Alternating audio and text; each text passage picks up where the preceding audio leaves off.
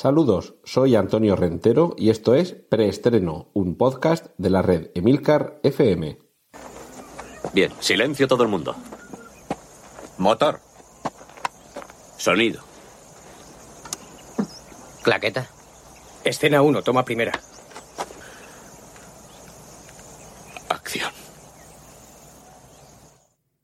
Esta Semana Santa y esta fiesta de primavera nos han quedado cortas. Hubiéramos deseado tener más vacaciones, pero también hay que comprender que los oyentes de preestreno aquí en Emilcar FM algo de información sobre series de televisión y sobre películas eh, querrían escuchar en algún momento.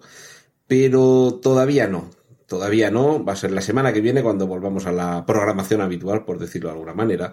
Y esta semana, y quizá el sonido algo diferente a lo habitual os pueda dar alguna pista, vamos a arrancar con uno de esos capítulos especiales, un capítulo extra, un podcast especial primavera, ya tuvimos el especial invierno, y ya sabéis que esto se pretende convertirse en una costumbre estacional.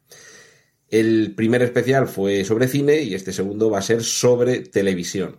Y quizá en los últimos tiempos una de las series de televisión que ha dado más que hablar, por lo diferente quizá, por el aviso sobre nuestra vida cotidiana y por algunas propuestas quizá inusuales, ha sido Black Mirror. Seguramente cuando hayáis visto el título de este episodio, los más avezados ya intuiríais que por ahí va la cosa. Reflejos en un espejo negro es quizá el título menos original, pero el más descriptivo sobre lo que pretendemos, por lo menos en la próxima hora o así aproximadamente. Y como en la en el especial anterior vamos a tener una tertulia en la que estaré yo por aquí metiendo un poquito de baza, pero vamos a tener dos invitados de excepción. Como, como también pretendo se convierta en habitual, hay que darle voz a la audiencia. Para eso tenemos aquí a la emperatriz del patio de butacas, a la duquesa del sofá y la batamanta, a la Calesi de las palomitas, sol de medianoche, bienvenida. Hola, muy buenas tardes o días o mañanas o madrugadas. Muy bien, también hay esa referencia a, una película de Jim Carrey que decías, eh, buenos días y si no nos vemos, buenas, tardes, buenas, y noches. buenas noches. Y después del show de Truman, lo que tenemos es el show de Andrés Guevara. Eh, Andrés, eh, saludos, bienvenido. Buenas noches y buena suerte. Eso es un saludo muy en blanco y negro de una película de George Clooney sobre un tema muy interesante en Estados Unidos y que a nadie nos interesaba en el resto del planeta.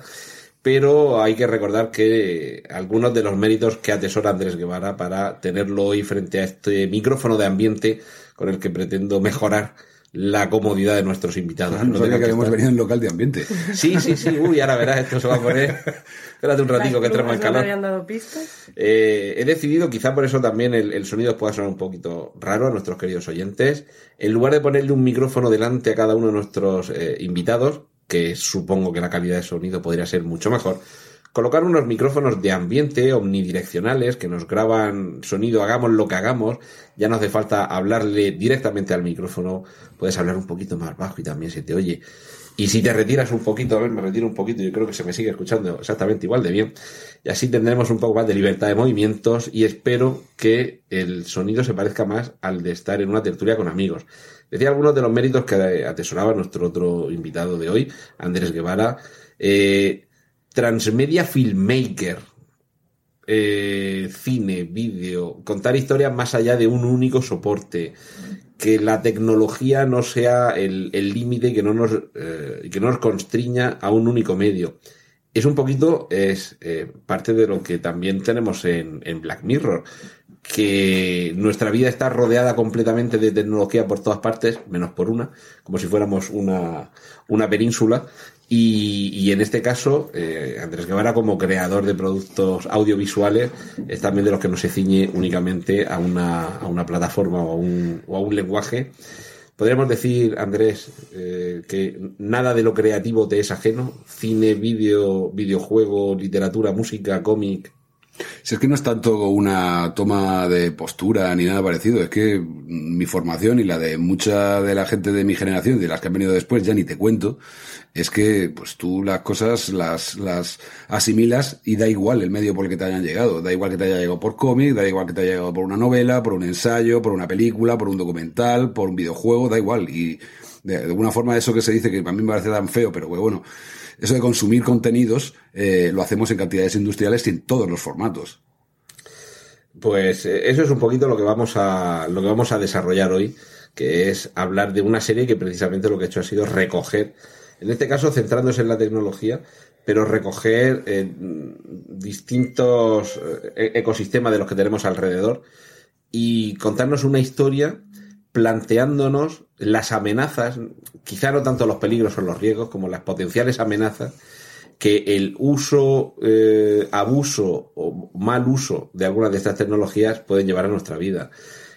Black Mirror, mm, eh, para empezar, quizá habría que decir, hablar, hablar, quizá del primer antecedente que hay de Black Mirror, que es el trabajo anterior de Charlie Brooker, su creador, que es Dead Set, muerte en directo, que tenía, es, realmente ahora mismo... No, Su primer trabajo de ficción. De ficción, efectivamente, porque este es un señor que estaba vinculado al, en la televisión británica a, trabajos de no ficción y, se dio cuenta de que se podía contar una historia eh, valiéndose de un lugar común como es un reality show y qué es lo que sucedería eh, con un programa pues como puede ser Gran Hermano si en el exterior tiene lugar un apocalipsis zombie y los que están dentro de la casa de Gran Hermano eh, viéramos qué es lo que sucede a través de las propias cámaras que están grabando ese programa. Es decir, ese lugar común audiovisual de, la cámara situada en un plano fijo o como mucho una cámara robotizada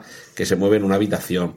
Esas cámaras que están en los pasillos detrás de los espejos y al mismo tiempo no solo ver como espectador qué es lo que sucede si la dinámica se va más allá de eso, sino también el, cómo se utiliza como elemento de escena eh, todo lo que hay, todo el atrecho, digamos, que hay dentro de una casa de gran hermano. Quizá ese fue el primer gran aldabonazo y quizá ahí eh, Charlie Brooker dijo, espérate, porque aquí, con lo que ya hemos convertido en cotidiano gracias a la tecnología y al consumo de distintos productos, aquí hay muchas cosas que contar. Y de hecho, Mm, Black Mirror es la prueba, ¿no? No, si es que, a ver, eh, la serie en sí, eh, eh, Black Mirror, a mí me deja muy, como dirían en, en Moratalla, desinquieta. Porque. no, no, porque realmente me deja. Tienes que porque si no te farra y. Total. Que mm, me deja muy. El, corazón así. Me deja como vacía, como. Con ese miedo existencial de decir. Mmm, que estamos a, pique. Antes de ponernos más solemnes, yo recordaría que la profesión de Charlie Brooker, el creador de, Black Mirror, él es humorista. ¿Vale? Pues maldita la gracia que tiene la mayoría. Y Black Mirror, aunque no sea exactamente una comedia, Black Mirror es una sátira. Sí, sí. Y tiene muchos puntos cómicos que sueltan así algún, algún chascarrillo así chiquitín. pero otro comentario que, cabe hacer es que en realidad Charlie Brooker tiene una carrera muy extensa, lo que pasa es que no necesariamente en televisión, la especialidad de, su especialidad es el what if, justamente, el, las situaciones de qué pasarías y tal. Cosa que él empezó a hacer primero en prensa y luego ya mucho más tarde en, televisión, pero él, vamos, eh, cuando, cuando él empezó tuvo bastantes escandaleras cuando él escribía sobre videojuegos y tal, por precisamente el planteamiento de situaciones absurdas eh, a través de la propia lógica interna del juego o, del, o, de, o de la película o del tramo de televisión que estuviera comentando, que ya hablaremos que porque su carrera es bastante curiosa. Lo del What If también nos remite a una colección de, de Marvel Comics que se llama mm. precisamente así, What If, que se podría traducir en español como Easy, con, con interrogación y, en condicional y que lo que proponía es qué es lo que sucedería si, por ejemplo, la araña radioactiva no le hubiera picado a Peter Parker, sino a Steve Rogers, por ejemplo. Imaginemos un Capitán América que en realidad no tiene los poderes de super, del suero del super soldado, sino poderes arácnidos, por ejemplo. A partir de ahí 15.000.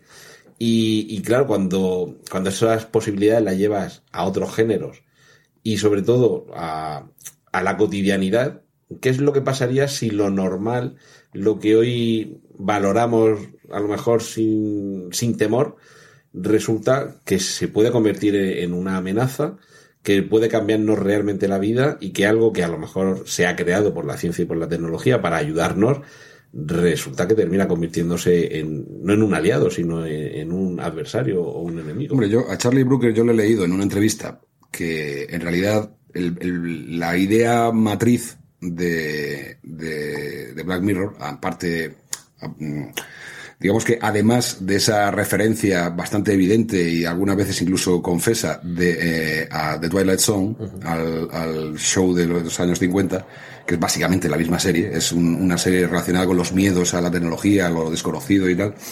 El Charlie Brooker, como humorista que es, eh, pues eh, normalmente cuando le preguntan siempre sale con alguna chanza o chascarrillo relacionado y, ¿no? y él dice que él considera que las, tecnologías son una droga y que como tal él cuenta eh, qué es lo que pasa con esas drogas en, los seres humanos. Tanto si te la quitan como si te pasas con ellas y tal, ¿no? Entonces es esa es la, idea matriz de, Black Mirror es que las, tecnologías se han convertido en una droga para, para los pobres tecnófilos que, que vivimos en el siglo XXI y simplemente lo lleva al extremo. O a veces incluso se queda corto. Bueno, esa es otra. Eh, Quizá ahora mismo algunos capítulos podemos pensar que nos trasladan a un futuro, quizá no de dentro de siglos, pero sí por lo menos dentro de décadas. Pero hay algunos capítulos que mm, puede estar pasando mm, ya. Y, yo me estoy acordando del, si no recuerdo mal, luego los podemos repasar, aunque sea someramente. mm, El primero de la tercera temporada, en Nosedive, eh, en picado, con lo de la validación social. Y mm, el año pasado comenzó en China a, a integrarse dentro de, de- del funcionamiento de la sociedad esa validación a través de una plataforma Sí, bueno, y fuera de China- social, pero es que ya no te dejan viajar en determinados medios de transporte si tu validación social no tiene determinada puntuación. Y fuera, y fuera de China, por ejemplo, hoy en día ya es un, un- ya es habitual que cuando estás buscando trabajo consulten tus redes sociales para ver si eres guay, si no eres guay, este tipo de cosas. Hay unas teorías en internet sobre los años en los que se supone que están ambientados cada uno de los episodios de, de Black Mirror y pues claro, cada uno van desde el 2009, entre más o menos 2009 2014 y llegan hasta 2039 y 2098, por ejemplo. 2009, que en realidad sería hablar del pasado, porque... Sí, porque es de 2011, de 2011, era el el primer el primer capítulo. Pero, pero claro, en, en, en algunos, lo que decía, en algunos momentos podemos ver una amenaza como, no, pero no seremos capaces de llegar a esto. Y, y, claro, algunos dicen, no, si es que esto ya lo, hemos- lo hemos Sí, sobrepasado. que hay algunas cosas que, porque, eh, por ejemplo, lo del eh, What If que estabais comentando antes, eh, había un episodio en Futurama que inventaban el, bueno, el dedo largo y la máquina del, del Easy. Y era un episodio, bueno, Futurama siempre son todos los episodios muy divertidos, salvo un par que tienen que te tocan la patata y te, quedas ahí como... te- te recuerdo que, que en Futurama el presidente era Nixon. Bueno. Que, que- que le había resucitado la cabeza. Claro. Seguía, seguía siendo. Que ahí también podríamos tener ahí un poco de, de vínculo con Black Mirror con el episodio ese del momento Waldo, que es un- Sí, una además, figura de, el- que me ha el- recordado a lo de Trump, que como una persona así ajena al mundo Trump de la... el, el bueno, mismo, el mismo Brexit y, Bueno, y- sí. y tantas otras emergencias extrañas que ha habido en los últimos años. Hombre, eh, Charlie Brooker es un, es un erudito sobre televisión. O sea, ha sido crítico de televisión y de videojuegos durante un montón de años y cuando ya él eh, empezó a gozar de cierta notoriedad que le dejaban hablar de cualquier cosa, hasta entonces era un, era un escritor de, de nicho, era un escritor de, de, de unos temas muy concretos. Y bueno, sus primeras colaboraciones en televisión fueron con, con eh, Screen Wipe, que era un programa que tenía el semanal que comentaba simplemente, pues, como, yo sé, como el intermedio o algo así, comentaba simplemente las noticias de actualidad desde su propio punto de vista y su humor negro, negrísimo. pero negrísimo. Y además, mm, pues eso, para un poco para prepararme el programa, he estado repasando algunos de los episodios que hay en YouTube y una de las cosas divertidísimas que tiene ese programa es que el final del programa, cuando, pues igual que en cual- cualquier eh, programa de información en general o cualquier magazine, pues apagan las luces del estudio, no sé cuánto, se pone una musiquita de fondo. Que se vea a Jordi Hurtado saludar amigablemente a los Y, concursantes. en Screenwipe siempre hacían alguna movida rara. Y siempre terminaba distinto. O en la mayoría de las veces con Charlie Brooker simulando su suicidio. que, que- que eso, a- además, Tiene que casi- ser complicado porque tampoco tiene mu- muchas cosas con las que suicidarse en un set. bueno, No- siempre puedes no- sacar no- algo de No te de creas, la- estamos hablando de una personalidad muy creativa, ¿eh? Y además con un humor muy negro. Y eso además un poco puede ser eh, incluso un guiño a, a South Park, que todos los episodios moría el pobre... Pobre Kenny. Hay, hay otro comentario sobre la biografía de, de Charlie Brooker que a mí me parece otra broma malvada, y es que eh, es cuáquero. Ah, sí. Hombre, no es un cuáquero practicante y tal, pero él, es- su familia es cuáquera, lo cual tiene bastante gracia porque es una, es una congregación religiosa que rechaza la tecnología. Bueno, no son tan, tan extremistas como los, como los Amy's, tengo entendido. Pero bueno, son primos hermanos en ese sentido. De, quizá eh, es que precisamente eh, eso le puede haber conducido a tener una visión muy particular eh, sobre y hacer la crítica que creo que en el fondo subyace en todos los capítulos de Black Mirror a este mundo hipertecnificado en el que vivimos que a- de- por poner un ejemplo, en esta mesa en la que estamos tres individuos ahora mismo, hay que yo vea que no estén escondidos, dos teléfonos móviles, ¿Tres? Bueno, que yo vea el tu- ah, vale, el tuyo está detrás, de acuerdo, tres teléfonos móviles, dos tablets, un portátil, un ordenador todo en uno y un monitor externo. Y si me apuras un marcapasos. Pues un marcapasos no, pero, pero una cabeza de alguien que si no se le han gastado las pilas se le enciende y se apaga Eh, el ojo. y, y un abre fácil. Joder. Tenemos hasta una cabeza de alienígena que se le enciende si Yo lo del alienígena no sé si lo consideraría tecnología útil. Punta no. Tecnología punta no útil, es. útil. Bueno, son unos LEDs que se encienden y se apagan. De todos, de todos modos, que quede, yo creo que muy claro que, que Black Mirror no critica la tecnología. No eh, va contra la tecnología, va contra las personas que Sí, usan la el tecnología. uso de la tecnología. O más bien sobre el determinado uso que determinadas personas hacen sobre ello. Y luego, es una obra de ficción. O sea, Bueno. lógicamente, Bueno, ficción. Bueno, ficción, ficción. es, una, no. es una obra de ficción. Lógicamente, si no hay conflicto, no hay drama. O sea que muchas de las cosas están un poco sacadas de madre. Y a veces el mismo reconoce que se le va un poco la mano. Quizá, y, y por empezar a, a- a repasar someramente algunos de los capítulos. El primero, quizá eh, el que más impactó, es aquello de. A mí siempre me ha recordado a Cecil B. DeMille, que decía: empieza tu película con un terremoto y de ahí para arriba. Es muy difícil hacer eso. El terremoto quizás sea fácil, pero luego ir subiendo es más complicado. Y además hay gente que lo hace y no le funciona como Michael Bay. O sea que Bueno, Michael Bay, el, el terremoto. empieza, empieza con una explosión y de ahí va para arriba. El, el terremoto es el, el que lleva la cámara. Es un terremoto constante. Pero el primer episodio, primera temporada. Bueno, la- mm, recordemos, Black Mirror tiene cuatro temporadas. Las dos primeras de tres episodios cada uno. Hay un especial. Con un especial de Navidad, que luego hablaremos sobre él. Y ya posteriormente termina su etapa británica, pasa a ser eh, Netflix, la, la plataforma. Internacional. De todas maneras, el, que el- el de la- Navidad ya- ya es internacional también. Eh, ya es, perdón. Ya es internacional.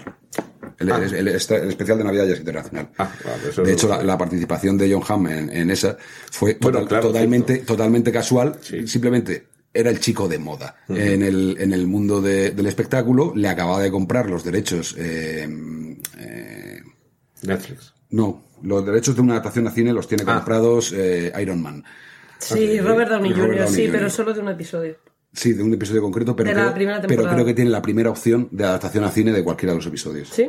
O sea, una cosa así negociada de abogados y tal, ¿no? Era, el chico de moda eh, porque había pegado el pelotazo. Sí, o, sea, con Mad Men. o sea, vamos a ver, las series inglesas, casi todas las buenas, tienen la, el- el- la misma, la, el- la- la misma historia. Es que se presentan en ITV o en Channel 4, la ven cuatro gatos, los primeros episodios, y de repente del boca a oreja empieza a contarse y se ven en todo el mundo y todo el mundo le gustan muchísimo. Hombre, claro, tiene la ventaja del idioma y tal, ¿no?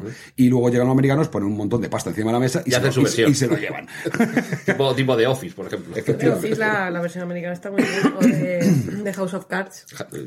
También Bueno, cogieron. Y, Lo eh, que House of Cards es un, es un caso un poco extraño, que ya que estamos hablando de distopías digitales y ese tipo de cosas, es un caso un poco extraño, porque House of Cards es la primera serie de Netflix que salió del algoritmo. de- o sea, al ellos- público le sí. gusta esto. Ellos tienen, dárselo. ellos tienen una cantidad salvaje de información sobre el comportamiento de sus usuarios, ¿no? Entonces, ellos Madre mía, el día que Cambridge, que Cambridge Analytica entre ahí. ha entrado, tienen esos datos también. Los de Netflix. Claro.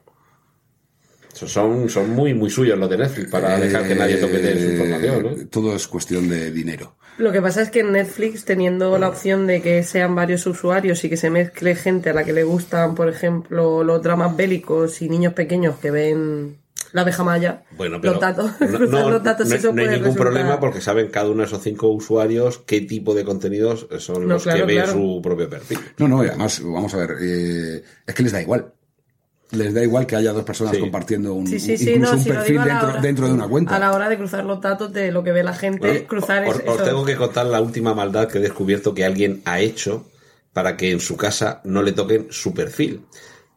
Explicamos por si hay alguien que no lo sabe que Netflix te permite que tengas hasta cinco usuarios con la idea de papá, mamá, hijo mayor, hija, me- hija menor, abuela, por ejemplo. Y tetas. Y, y- sí. Y- y que cada uno tenga, como te permite dejar algo a medio y continuar viéndolo, y además te va eh, ofreciendo recomendaciones en función de lo que sabe que has visto. El problema es que si alguien entra en tu perfil y ve otras cosas, además de dejarte una película que tú has empezado a ver a media y tú solo has visto cinco minutos y la persona lo deja en 50, pues cuando tú dices continuar por donde iba, pues continuar por donde iba y Y no enteras, todos los algoritmos predictivos. no te enteras de nada. Y aparte de eso, claro, te va a recomendar cosas que no te interesan. Efectivamente. Vale, pues hay un cachondo que ha, mm, como le puedes cambiar el nombre y el logotipo de tu, de tu usuario, eh, ha dibujado cuatro, cuatro cuadraditos y ha puesto mm, eh, actualización de sistema de Windows. Y entonces dice que ya a partir de ese momento nadie en su casa cuando entra toca ese perfil. Pero vamos, yo, yo me imagino que mm, parte del rito iniciático de un adolescente hoy en día es coger y cuando no le ve nadie, meterse en el perfil de su padre. Es evidente, ¿no? Pero en Netflix no hay tetas. Como que no hay tetas. Hay algunas tetas. Claro que sí. Te tujes, te tujes. no, no, no, Vamos no. a ver. Te No- no confundes. sé- Quiero decir que no es por, que no es Netflix tuve, que no es por No, Netflix. no. Pero si eso tampoco hace falta, si hoy en día la disponibilidad de porno es absoluta, no hay ningún problema, no hace falta Netflix Por eso- para eso. eso digo que. Pero que, pero mm, de alguna manera eh, puedes ver cosas que ven los mayores y, y, mm, yo qué sé, a mí me acuerdo del año pasado que No, estuve, hay- estuve en casa de mi hermano hay- hay- y hay hubo una bloqueo. dura negociación familiar, es pos- hay posibilidad, pero es complicado. Es complicado. Es que tú ten en cuenta que Netflix es un sistema multiplataforma. Entonces funcionan las herramientas de manera distinta si lo ves en, en el navegador del ordenador que si lo ves No, en no, la pero televisión me inteligente. refiero a, a que si hay un bloqueo parental eh, por contenidos, porque realmente eh, tampoco me he puesto exhaustivamente a buscar, pero me da la sensación de que en Netflix no hay 15.000 películas porno. Quizá no haya ni 15. No, no, no, Ni una, es posible que no maneras- haya ni una. No, será De todas maneras, un capítulo, un capítulo normal de, de Juego de Tronos de HBO Ah, vale. eh, en los 80 habría sido calificado como softcore. Y lo habríamos, habría sacado nuestro padre el VHS y nosotros lo habríamos visto antes de que lo devolviera al videoclub. Vamos, de hecho, eh, cualquiera de los capítulos de, de Juego de Tronos hoy eh, recibiría una calificación R en, en- en Estados Unidos, en si se emitiera, o sea, si se proyectara en una pantalla de cine. Por eso. Pero vamos, eh, nos hemos ido por la de. Bueno, estábamos hablando de el- la división en temporadas, esto pasa de- del Channel 4 estadounidense a, a Netflix, pero quizá el, el- el pelotazo es ese primer capítulo en el que, titulado El himno nacional, se nos presenta el dilema que tiene el primer ministro del Reino Unido cuando alguien secuestra a un miembro de la familia real y dice Pero que... a un miembro querido, porque si es un Bueno, miembro sí, querido, cierto, no cierto. importa. Buena, buena precisión. Es que- A un miembro muy querido de la familia real y que además era una niña, una Sí, princesa una adolescente. adolescente. Claro, si para poderlos querer tienen que ser Claro. niños. Y amen- Bueno, espérate. Según qué niño. Según si te dan manotazos a la salida de la iglesia, Porque ¿eh? el príncipe Joffrey, No, no digo si Ah, te sí, dan vale, manotazos vale. a la salida de la iglesia tampoco. correcto. La cuestión. Eh, el dilema es que para que no mate a ese miembro querido de la familia real, el primer ministro deberá, en horario de máxima audiencia, copular en directo ante las cámaras de televisión fino. con una cerda. Es. Having intercourse. Pero sí, pero, pero con, con una cerda no como calificativo, sino como descripción taxonómica de un género animal. Eh, la premisa, para empezar, es auténticamente descerebrada. Es decir, esto se le, ocurre, Es muy descacharrante. se le ocurre a un tarado, pero es que se toma en serio. Y yo creo que aquí es cuando empieza un poco, creo que eh, es como, en, ese sentido, como Christopher Nolan, que en los primeros cinco minutos te dice dónde está el truco, pero durante todo el, durante toda la ejecución te mantiene eh, embelesado con la magia. Y la cosa es que cuando termina la película, si vuelves a ver otra vez el principio, dices, pero si es que me lo contó en los primeros cinco minutos. Y aquí, mm, y lanzo ahí el tema, ¿os da la sensación de que Charlie Broker dijo, voy a empezar por el disparate más gordo, tomándomelo en serio? Es decir, no el qué pasaría si la tecnología permitiera que. No, no. ¿Qué pasaría si alguien sabe? Esto es un poco life hacker, o sea, no, no hackear tecnología, sino hackear la, la vida real. Si alguien nos conoce tanto y sabe que somos tan incapaces de apartar la mirada de una televisión donde vamos a ver al primer ministro británico copulando con una cerda, que valiéndose de eso, se burla de, bueno, de todo un país. Es que es un tío muy listo y sabe que eso puede pasar y está pasando, de hecho. Pues no me digas tú a mí que no. Es que las, la- el programa este de, de juzgado popular. O no qué, entero. Es, bueno, Telecinco entero, pero era por eso que era un poco más supuestamente serio. Y tienes ahí a la gente embobada viendo eso, que encima también es mentira. Pero el morbo, o cuando pasa cualquier tragedia, el morbo ese que tiene la gente por estar viendo imágenes que si no las vieras, mm, no se generarían más. Pues es un tío muy listo y sabe que, que es factible que ocurra ya algo similar y que se genere un tipo de terrorismo que sea de, de ese ámbito. de Un, ese- un morbo terrorismo. Sí, morbo terrorismo. Sí, yo quiero Por- conseguir es esto, pues pornografía, es- en realidad es pornografía. bueno, sí, obviamente, Es, pero es- se es supone un- es que una forma de pornografía, es una un pornografía no sexual, pero es una pornografía visual. Claro, A claro, pero, de- pero mm, si te. Es que Telecinco entero. Es pornografía visual. No, no, pero, eh, el que esté libre de pecado que tira la primera piedra. O sea, desaparece un niño, aparece el cadáver y de repente estamos todos pegados a la pantalla haciendo eh, el equivalente digital a un linchamiento. Sí. Y es- Todos lo hacemos. O sea, la- el- mm, aquí me revelo contra la comparación con Nolan. Nolan es un trilero. Nolan, Sí, sí, sí, sí. Nolan pone una bolita y tiene tres pasos. Y dice, ¿dónde está la bolita? ¿Dónde está la bolita? ¿Te crees que está la bolita aquí? Pues te he engañado. Y ese es, ese es Nolan. Pero este el- señor no. pero- este señor, pero su- en- su- en, en el primer minuto te dice, te voy a engañar porque te voy a contar dónde crees tú que está la bolita y no va a estar donde tú crees que está. Y a partir de ahí te engaña. Y te engaña. Pero no te, en ningún momento te oculta que te va a engañar. Vale, pero sigue siendo un trilero. Sí, sí, sí, sí. sí. sí. O sea, básicamente lo que te está haciendo es sacarte la pasta para engañarte. Bueno, por como mucho te- que te lo anuncie antes. Es que la, la- la- la magia es eso. que- Sin embargo, la, la- a mí me parece que desde un punto de vista narrativo, Charlie Brooker es más honesto desde el mismo título de la, de la serie. Black Mirror es el reflejo que tú ves de ti mismo en esa pantalla apagada. Sea grande, pequeña, la del móvil, la de la tele, me da igual. Es tu reflejo. O sea, eres tú, eres tú lo que, lo que estás viendo. Oye, por, por- por terminar, el, el- ha, ha quedado fenomenal. Esto es el, el callejón de los espejos. Efectivamente, es, es- Es el nuevo callejón de los espejos en el que acudimos gustosos a, a- a ver nuestra imagen deformada y sobre todo la imagen deformada de los demás. Efectivamente. Hombre, no, no- me extrañaría mucho que Charlie Brooker su formación llegue Sí, no creo que sepa ni qué es Valle Inclán. A, a Valle Inclán, porque no, Valle Inclán no es, desgraciadamente, un, un autor universal, pero sí, van por ahí los tiros. Quiero decir que en ese sentido tampoco ha cambiado tanto la cosa en 100 años. El callejón del gato ya no tienes que ir tú. eh, No, y lo tienes ya en el bolsillo. No, y además, eh, vamos a ver, narrativamente tampoco rompe con tantas eh, convenciones de- del género. ¿vale? O sea, no es una cosa que veas que tenga una estructura súper novedosa y tal. Normalmente son, son eh, capítulos bastante canónicos, bastante lineales, muy fáciles de seguir. Pero de vez en cuando se permite alguna gamberrada para recordarnos que somos nosotros los que estamos siendo satirizados en su, en su, en su ficción. Nosotros y él.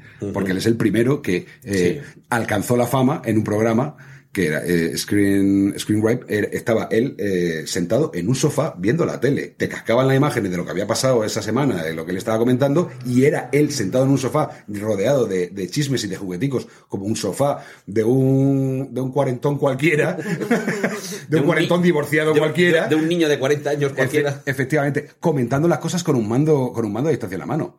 O sea, es él el primero que Pero se. eso ya que- lo hace mi madre. sí, pero no, Se le cobra, habla a la tele. pero no cobra por ello. Mm, Debería. Y, y- y- y tu madre no ha dicho frases tan legendarias Bueno, que, que bueno, la, que la bueno. tengo aquí apuntada como eh, John Wilkes Booth, Lee Harvey Oswald, John Hinckley Jr. ¿Dónde estáis cuando se os necesita? No, pero tiene, Bueno. tiene otras muy buenas. Yo juro, juro que cuando eh, salió elegido Obama, de lo primero que pensé, Hasta lo matan. sí, este el primer año no lo Sí. termina. Luego vimos que no, que no hacía falta matarlo. El solico. Bueno, pues es que con Trump igual pasa lo mismo. que tampoco hace falta matarlo. Igual Es eso que no, eh, vamos a ver, si, si cuando salió Obama pensábamos a este lo matan, cuando salió Trump, dice, este nos mata, este nos mata a nosotros. Bueno, eh, que- pero fíjate, igual que nos equivocamos con Obama, eh, que van a tener una reunión ahora Kim Jong-un y él, y que dice eh, norcoreano que, que sí que va a dejar de tener misiles nucleares. O sea, además, a iniciativa de Kim Jong-un. Pero lo ha dicho que es, que es- poniendo es lo más sorprendente. Exacto. Y sea, a- a que, va a haber, viene- que va a haber que quitarle el Nobel de la Paz a Obama y dárselo a Trump. Pero es que a- encima a Trump le viene fenomenal porque tiene en la trastienda de su casa, tiene montado un lío entre las investigaciones de, de colusión con, con Rusia y las investigaciones de que parece ser que mm, co- eh, se saltó la ley sobornando a una actriz porno para que no hablara de su relación, o sea, las tienen muy complicadas, con lo cual más le vale ganar una guerra aunque Ahí- sea en un despacho. Pero fíjate, yo creo que con Y los- esta noche probablemente, en la noche en la que estamos grabando esto, seguramente atacarán Siria. O sea que Sí, se- seguramente. Pero digo, todo Clinton tiene su Levinsky, el, y, pero seguramente a la de Trump, como el dinero no salió del bolsillo de Trump, por ahí se va a escapar. Ya, pero bueno, en- a, a Clinton nunca le escuchamos, eh, le escuchamos diciendo grab and bubble pussy. Al fin y al cabo, eh, Clinton una- será un sinvergüenza, pero es un señor sureño de Sí. Arkansas. Pero un micrófono abierto es un micrófono abierto y ahí, ahí caeríamos todos. Bueno, ese primer eh, capítulo de la primera temporada, el himno nacional, eh, ahí nos impacta. Dice, bueno, esto es una serie completamente diferente. Probablemente, probablemente sería un piloto. Eh, Probablemente sería un piloto Sí, que, porque que- que- que- que- que se realiza. Él trabajaba ya en Channel 4 y ya tenía relación con BBC y tal, ¿no? Y entonces yo creo que, venga, vamos a hacerle un piloto a Arsagar. Arsagar. Y él lo dio todo para que saliera la serie adelante. Sí, Entonces, porque se nota una diferencia eh, respecto al uso de la tecnología con respecto a ese primer episodio y todos los demás. En Sí. ese primer episodio no es tanto a la tecnología en sí, sino como a la, a la audiencia, La gente. a la gente que, que Sí. está con el morbo ahí pegado a la pantalla. Aparte, cuando salió, cuando premisa. salió el primer capítulo de Black Mirror, hacía muy poquito tiempo que se había hecho una película deliciosa, In the Loop, que mm, el primer capítulo de Black Mirror e In the Loop tienen mucho en común del tratamiento de los, las trastiendas del poder, ¿vale? Aunque eh, en In the Loop prácticamente no se menciona a, a las redes sociales, ni a Twitter, ni no sé qué, aquí sí, aquí está, está continuamente realimentándose la realidad ficticia de la red social con la realidad mm, ficticia de, de la trama de la- del, del episodio están realimentándose continuamente. De hecho, lo que en un principio en el capítulo es un disparate absolutamente eh, absurdo que nadie se plantea en serio, por culpa precisamente de la torpeza en el manejo de esas redes sociales, se convierte en una realidad. De hecho, eh, es que yo creo precisamente, aunque siempre ponemos el acento en que Black Mirror va de tecnología, Black Mirror va de personas, en el fondo. Es la reacción que las personas tienen, en este caso, ante el uso, mal uso o cómo usa cada uno la tecnología y la fricción que hay ahí, porque realmente el, trasfondo que hay no es tanto el que sea capaz de la tecnología de emitir algo, sino que la gente se ha acostumbrado a poder ver, o sea, el, típico sentimiento ese del accidente en la carretera que te obliga a frenar para ver lo que ha pasado, lo que pasa que es retransmitido en directo a millones de hogares, pero básicamente eh, volvemos al mismo sitio. Es una forma de escarnio. Eh, es cambiar, en, en otro episodio se puede ver también, pero es cambiar el- la típica muchedumbre con, o- o- con antorchas y con rastrillos. Muchedumbre furiosi- furiosita. Claro, y, y que la gleba cuando se alza, un peligro con ella, pero cuando la gleba se alza en internet, realmente es aquello de mamá, mamá, eh, tengo un millón de seguidores en Twitter. ¿Qué es Twitter? Y, y yo creo que a lo mejor también nos trata de alertar De- de- Charlie de- Brooker de, de- esto. El mundo ha cambiado de 2011 para acá, ¿eh? Ya las abuelas ya no preguntan qué es Twitter. Bueno, ahora simplemente le Bueno, ponen otro nombre. según Porque ya les han puesto los tweets de Belén Esteban en, la- en el centro de la pantalla y cosas así, ¿sabes? O sea, Yo estoy convencido que tiene que haber un, un sector del público amplio que cuando ponga, ha dicho en Twitter, y seguro que hay gente que dice, ¿y eso dónde está? ¿Eso es un bar? No, pero sí sabrán. ¿Dónde se ve? ¿Dónde se- Nene, ¿en qué ca- Ponme Twitter en, el- en la Claro, no sabrán cómo se llega a Twitter, pero sí. tienen una idea de, de lo que es. Bueno, el segundo capítulo quizá ya sí que nos metía literalmente en lo que se puede decir que es eh, la esencia que ha adoptado Black Mirror. 15 millones de créditos nos lleva a un mundo en el que jugar te permite ganar puntos, jugar a videojuegos, puntos con los que puedes participar en un programa, pues como puede ser el Got Talent o Factor X o Tú sí que vales, pero a lo bestia. Y con gente que solo vive para participar en esos juegos.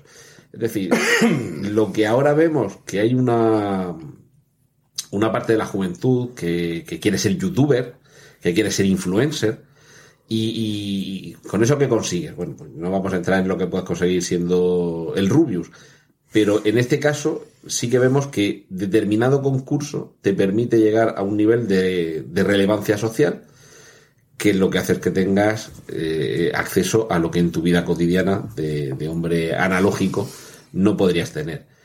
A mí me parece que quizá este episodio mm, sí que es de los que se adelantan a su tiempo, ¿Cuál? exagerando el 15 millones de, El segundo de la primera temporada. se adelanta exagerándolo mucho, pero yo creo que mm, sí que hay ya gente que, que trasladándolo, o sea, no que haya gente encerrada pedaleando con la bicicleta eh, y combatiendo contra otros, pero que sí que hay gente que ya en su vida privada ya está haciendo eso. Y me refiero a casos como eh, han salido de vez en cuando en prensa, pues alguien que en algún juego de estos online, que cuanto más estás dentro, más trabajas y consigues puntos vitales, o Sí, lo pagas o- con dinero, O las minas de. El minado de Bitcoin. Sí, sí, pe- pero el que se pasa todo el día metido en el ordenador tratando de mejorar su personaje en este videojuego, porque eso le permitirá, digamos, son recompensas dentro de un videojuego. Nos falta en algunos casos el- esa recompensa La sacarla al mundo real. Pero estamos un poco en esa. ¿Sabes lo que pasa? A mí como el segundo capítulo me recuerda mucho, y creo que en el fondo debe tiene pinta de que está inspirado en la película Net- Network, Un mundo implacable. en el que un, un presentador harto y, y fuera de sus casillas eh, mm, suelta un exabrupto gigantesco contra los medios de comunicación y contra la sociedad capitalista y consumista En directo. que, en directo que se convierte en a su vez en un espectáculo de, de gran demanda con lo cual es la paradoja de mm, ser absorbido por el sistema cuando luchas contra el sistema y es básicamente lo que ocurre Sí, en, el, en el- sí. en el episodio de, de- el episodio de Black Mirror de la segunda temporada Combatiendo al sistema te retroalimentas Efectivamente. del propio éxito que tienes como combatiente del Y de todas maneras, como la realidad se empeña eh, tozudamente en imitar a Black Mirror, pues igual que nunca sabremos si, si Charlie Brooker realmente sabía que, que el presidente Cameron, o sea, que el, que el primer ministro Cameron se había follado a un cerdo Bueno, en sus años mozos, nunca sabremos qué fue antes, si la gallina o el huevo. Es que se supone, por si nuestros oyentes no lo saben, que circula el rumor de que. No, no, no es un rumor real. Él lo tuvo que reconocer. Ah, sí, lo, lo reconoció. bueno, pues eh, ya sabéis. eh, Una est- novatada, era una novatada, éramos jóvenes. La típica, no, la típica novatada. A, a que no hay huevo. Bueno, espérate, esto aquí en España tampoco me extrañaría. Pero ¿qué te extraña? A que no hay huevo a follarse a la cerda de, de la granja de al lado. No, en realidad era una cabeza, solo. Una cabeza, Bueno, era una cabeza de cerdo. quieras que no, es un Espérate. matiz. Eso es un matiz. Espérate que lo estamos mejorando. Era una cabeza de cerdo. Pues nada, pues todo fenomenal. Estos son estos pueblos civilizados, ¿no? La Gran Bretaña. Dios salve a la reina. Mm, Vamos a ver. Era solo la cabeza. si es solo la cabeza no es pecado. Estamos, hemos pasado de. ¿Pero es legal? Eso como cuando como eh, eh, Clinton decía que, pasado de la había- zoofilia a la que, necrofilia, no que sé. había- que de- decía que había fumado marihuana pero no se había tragado. No sé qué tal.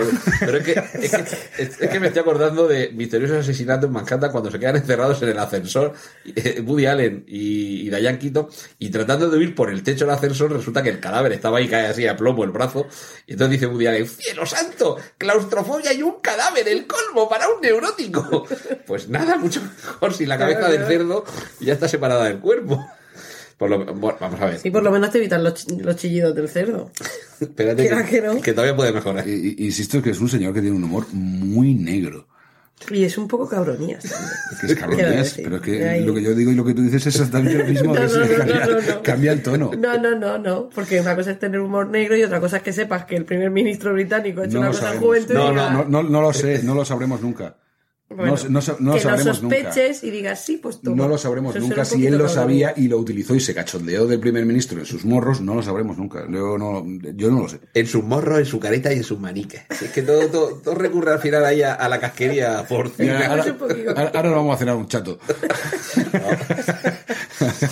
Bueno, mm, toda tu historia, The Entire History of You. De ese, de ese episodio es del que se supone, o que se dice que tiene Robert Downey Jr. comprado los derechos para llevarlo al cine. Este era el que permitía un dispositivo que todos los recuerdos de todo lo que habíamos visto u oído en cualquier momento pudiéramos rebobinar y ver ante nuestros ojos. Bueno, proyectado en una pantalla. Eh, bueno, en este caso proyectado, pero que, que volvías No, no, a ver. pero que, que tenías las dos opciones, o verlo tú o, O- o o- proyectarlo para, para que lo compartir con vieran los para, darle los morros a tu mujer.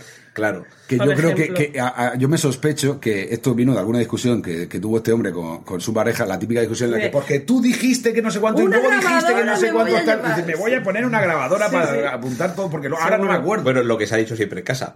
A partir de ahora voy a hablar con un notario al lado. pues de- a partir de ahí, eh, y como bien pone de relieve Andrés, lo que probablemente no pasaría de ser una, una anécdota familiar, eh, adquiere la categoría de hasta qué punto un malentendido por un donde dije digo mm, nos lleva a, a la vida en una pareja porque genera un conflicto precisamente en torno a una duda. ¿Dijiste esto o dijiste el otro? O sea, ¿pasó esto o pasó lo otro? Y toda una relación, ¿cómo se puede desmoronar? No, la de este se convierte en trágica. Claro, cuando constatas que efectivamente lo que tú creías que había sido de una forma, había sido de otra. No hemos avisado, no sé si queréis que hagamos spoilers de los capítulos o no. Yo creo- yo Han supongo pasado que no. siete años desde Ya, pero-. Efectivamente, quien no, quien no lo haya visto a estas- alturas se merece que le hacen spoiler. Es ya como lo, de, lo del sexto sentido, ¿no? Me da igual, o sea, es que eh, es Ah, como del sexto sentido. Es que si a estas alturas no lo has visto, lo primero, ¿qué haces escuchando el blog? Para empezar. Hombre, Claro, a, lo, pues, a lo- a lo mejor duda, dice, ay, me, Claro, han, a ver. me han hablado de esta serie, pero no A ver estoy qué muy opinan estos tres locos. ¿Qué dirán A estos ver. tres? Eh, Claro. eh, Lo que sí, no- eh, nos pone un poco en nuestra cara lo frágiles que son nuestras relaciones. Lo que sí que quería comentar es que una de las características que tiene la serie es sobre todo el tono desolador de todos los episodios, porque salvo dos que te dejan así un poquito de rayito de esperanza. Que tampoco es que sean la y alegría de la no, y que tampoco, pero mm, es que todos acaban mal. Es que no hay ninguno que acabe que digas tú, hombre, que sí que no es Disney, vale. Pero yo que sé, que podían. Pero claro, te deja, pues eso que este episodio, el que de la, la riña, por lo que hemos Pues, recuerdo hija y tal, mía, como, que- como la vida misma. pues no, Andrés, querido. No sé En qué la- en vida- llevarás tú. Pues, pues una- Dime- un poquito más alegre. Dime una sola vida de un ser humano que termine bien. Bueno, si nos ponemos así, Hombre. pero me refiero al episodio, el episodio no acaba, no todos Dime una, acaban sola, con dime la- una sola relación amorosa que termine bien. Una sola. Por Dios, este hombre, Nos hemos traído a, a- a- a Scrooge. sí, No, enanito gruñón, Pero si, a- no, pero sí que no pasa nada. Si la, Quítate la las gorra, que eres Carlos cosas- Pumares. Las, las, las cosas se, se aceptan como son. que no, que sí. A ver, si ya sé yo que la vida tampoco es que sea ahí un... Hay muchos, por ejemplo, mi madre siempre dice que a ella, a ella le gusta ver películas de amor y lujo. Sí. Sí, Entonces a ella le gusta ver, pues eso, que, que- que la chica se va con el, con el príncipe o con el ejecutivo. O con la princesa, que ya todo vale. No, mi madre no es de eso. ¿No? de la vieja escuela. no, pero quiero decir que mm, normalmente las series, estas en general, bueno, esta en concreto obviamente no, pero eh, las series, aunque tengan una, sean así oscuras, de investigación o de crímenes o lo que sea, el final, pues aunque no sea muy alentador, pero no es un me voy a cortar las venas a bocados. Ya, es cierto, porque es cierto que, que- que te deja A con más sabor de boca, pero es que yo creo refiero. que una de las claves precisamente de, de la edad de oro, de la nueva edad de oro de la televisión, es que no tienen que terminar los puñeteros capítulos bien. Pero la si no de- del final feliz. Si yo no digo que tengan que acabar súper bien y digas, ay, menos mal, que se- te quedes así súper feliz, no, pero que no sean tan desoladores y que no digas, pues voy a tirar el móvil por la ventana porque no quiero saber ya nada más. Pero si se, se, se llama Black Mirror, ¿qué quieres? Que acabe con un beso. Que no, es, que no es Pink Mirror. o sea. No, no quiero que acabe con un beso, o sea, además es lo que estoy diciendo. Que- además, si va- eh, acabamos de estar hablando que es que nos gusta ver a la gente sufrir, Que nos sí. gusta ver sufrir a los Pero a personajes, ver, disfrutamos si lo viendo y dice, uy, qué mal lo está pasando ese hombre. Si lo único qué que gusto". estoy diciendo para los oyentes que no hayan visto Black Mirror es que no acaba bien ningún episodio. Nada, no. Ya está, simplemente. No Vale. les hago mucho spoiler, pero vamos. Y no solo no acaba bien, sino que encima ya no solo que acabe bien, porque no es una historia que termine de forma trágica y ya está. No, es que después de haberla visto y cuando la comentas con tus amigos, dices, uff, no me acordaba de esto. Sí. Era peor de lo que lo recordaba. De hecho, eh, revisando así los títulos y los argumentos de los episodios, era como, uff.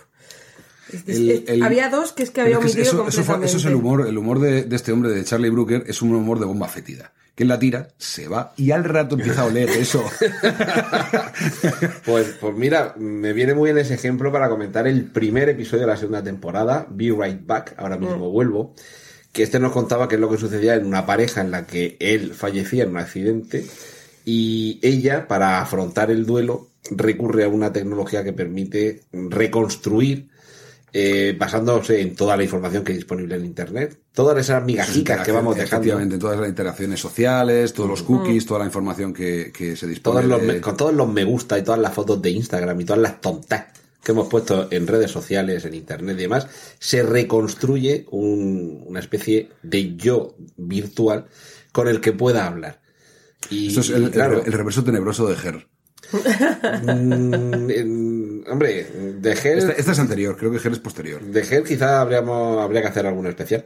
Eh, pero en este caso concreto, claro, la diferencia es que Her es universal y, y en, en- ahora mismo vuelvo es para ti.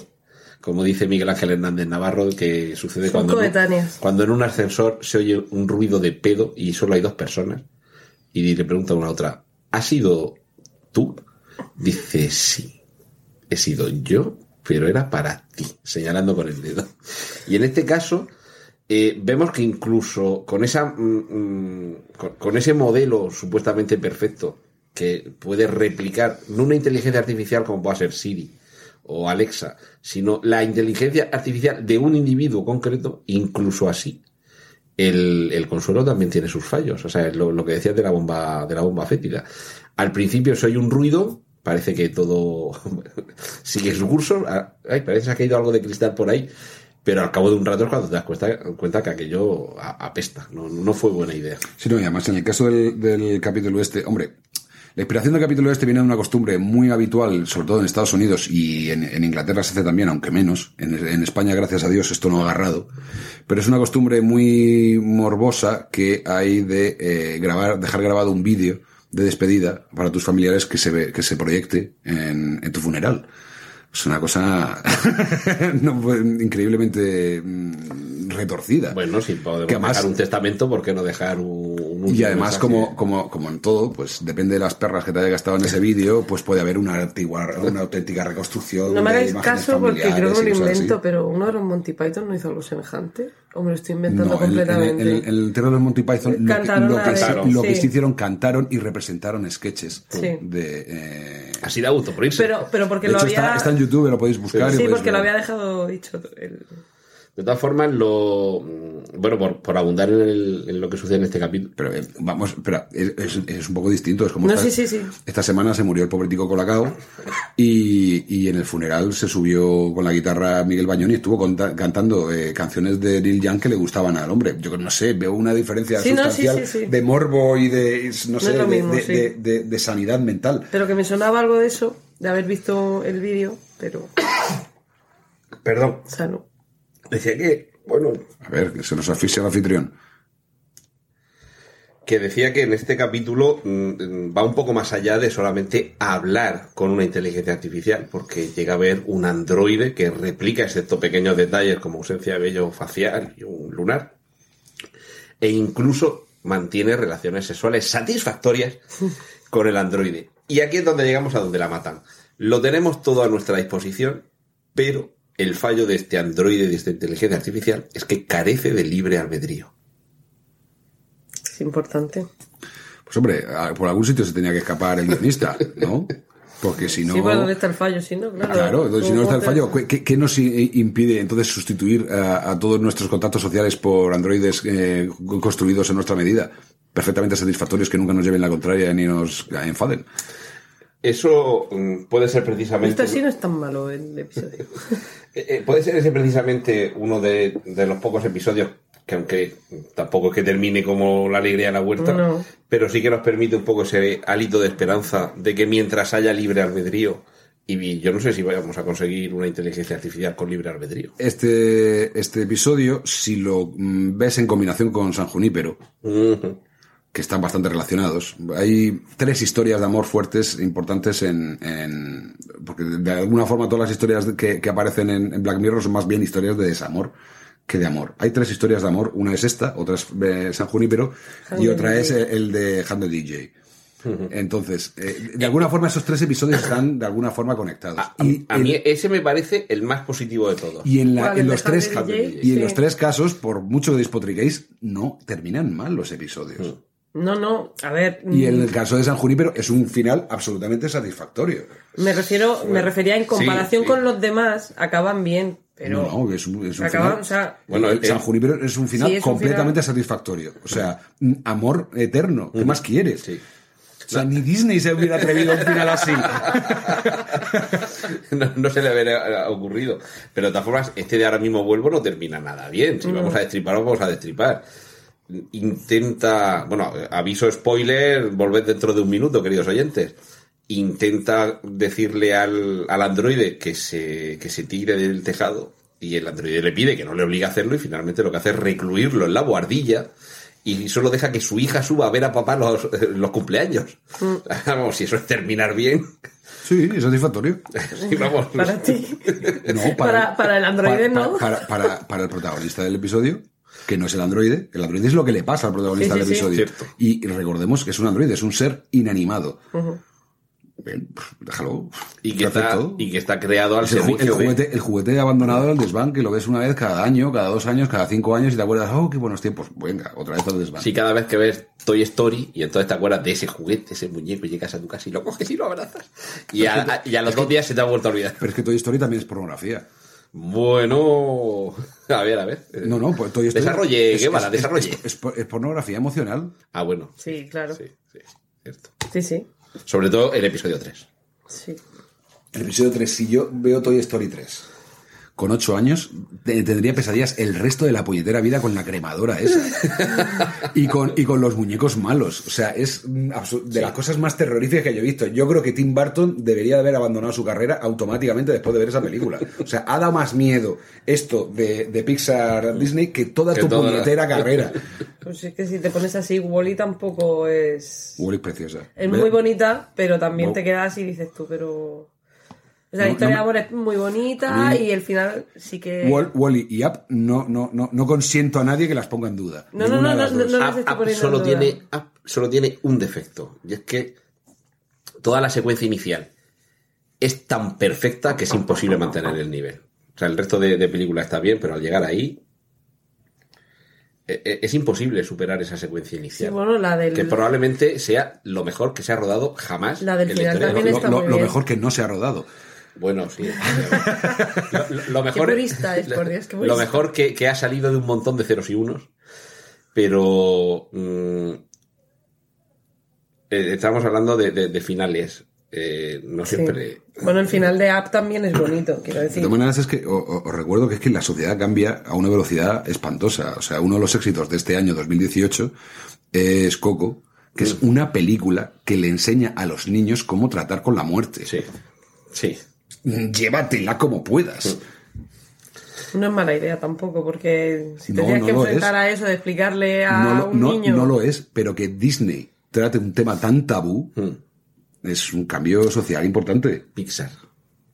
Disney es Pixar y Sí, Pixar es sí, Disney. sí, pero no es exactamente lo mismo. ¿eh? No es tiquismiquis la palabra. Sí, sí, sí. Es- hay, hay alguna sutil diferencia. Disney, separándolo de lo que es Pixar, ¿vale? Disney no habría hecho nunca una película tan compleja y que yo creo que queda mucho análisis de esa película Disney- como del revés. Disney hubiese desaparecido como empresa si no hubiese existido Pixar. Y Disney ahora mismo, ¿dónde estaría si no existiera Marvel? No, no. mm, Una cosa es que luego ya como empresa hayan conseguido con las adquisiciones y tal, pero es que realmente el, el producto que, que vendía Disney ya no tenía demanda. Porque ya estaba saturado el mercado de mm, todas las películas de largometraje y todos los episodios cortos que había producido durante los años 60, 70 y 80, ya estaba saturado de los 90.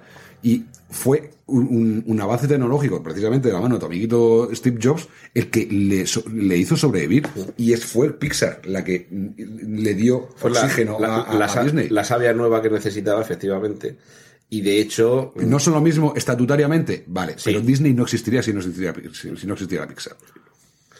eh, o existiría de una forma muy Y distinta. una vez más, pues eso, Steve Jobs tuvo, tuvo su, su mano eh, coordinando eh, la jugada, pero ahí el cerebro, igual que en Apple, no era él.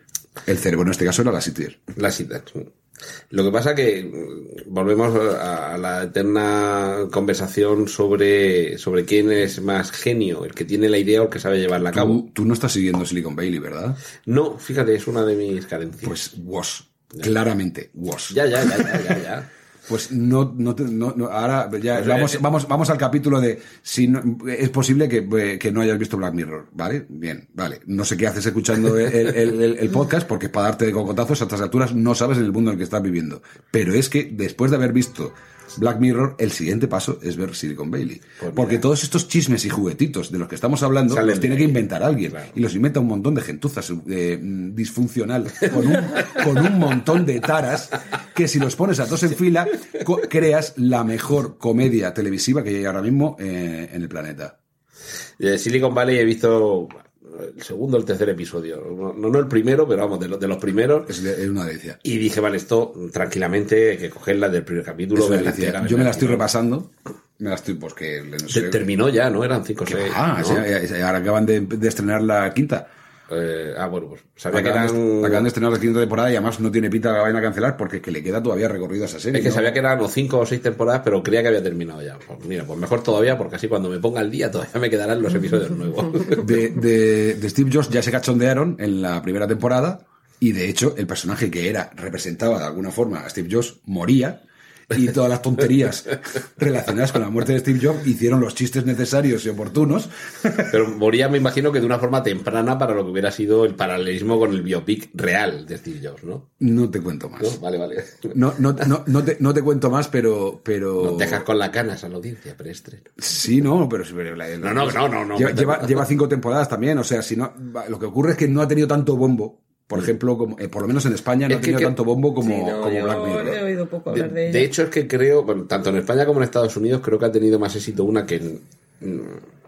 En fin, que se puede ver, creo, como un programa doble, que es Halt and Catch Fire. Sí, pero Hal Catch Fire es, otro, es- es- más es- éxito. es- es otro género y es otro Sí. tono. O sea, Hal Catch Fire es un dramático, es muy bonito, a mí me llega mucho porque yo he conocido esa tecnología en esa época y, y yo me acuerdo también cuando vi, vi mi primer Macintosh, eh, yo llegué a- a- a estar jugueteando con un Apple II y todas esas cosas, pero eh, es distinta serie. No, mm, aunque mm, tratan la- la- la- la- una temática similar en cuanto a lo que es, eh, digamos que el emprendurismo eh, tecnológico y la verdad y la otra cara sobre esa maravillosa sonrisa que se asocia con, con la creación de startups tecnológicas.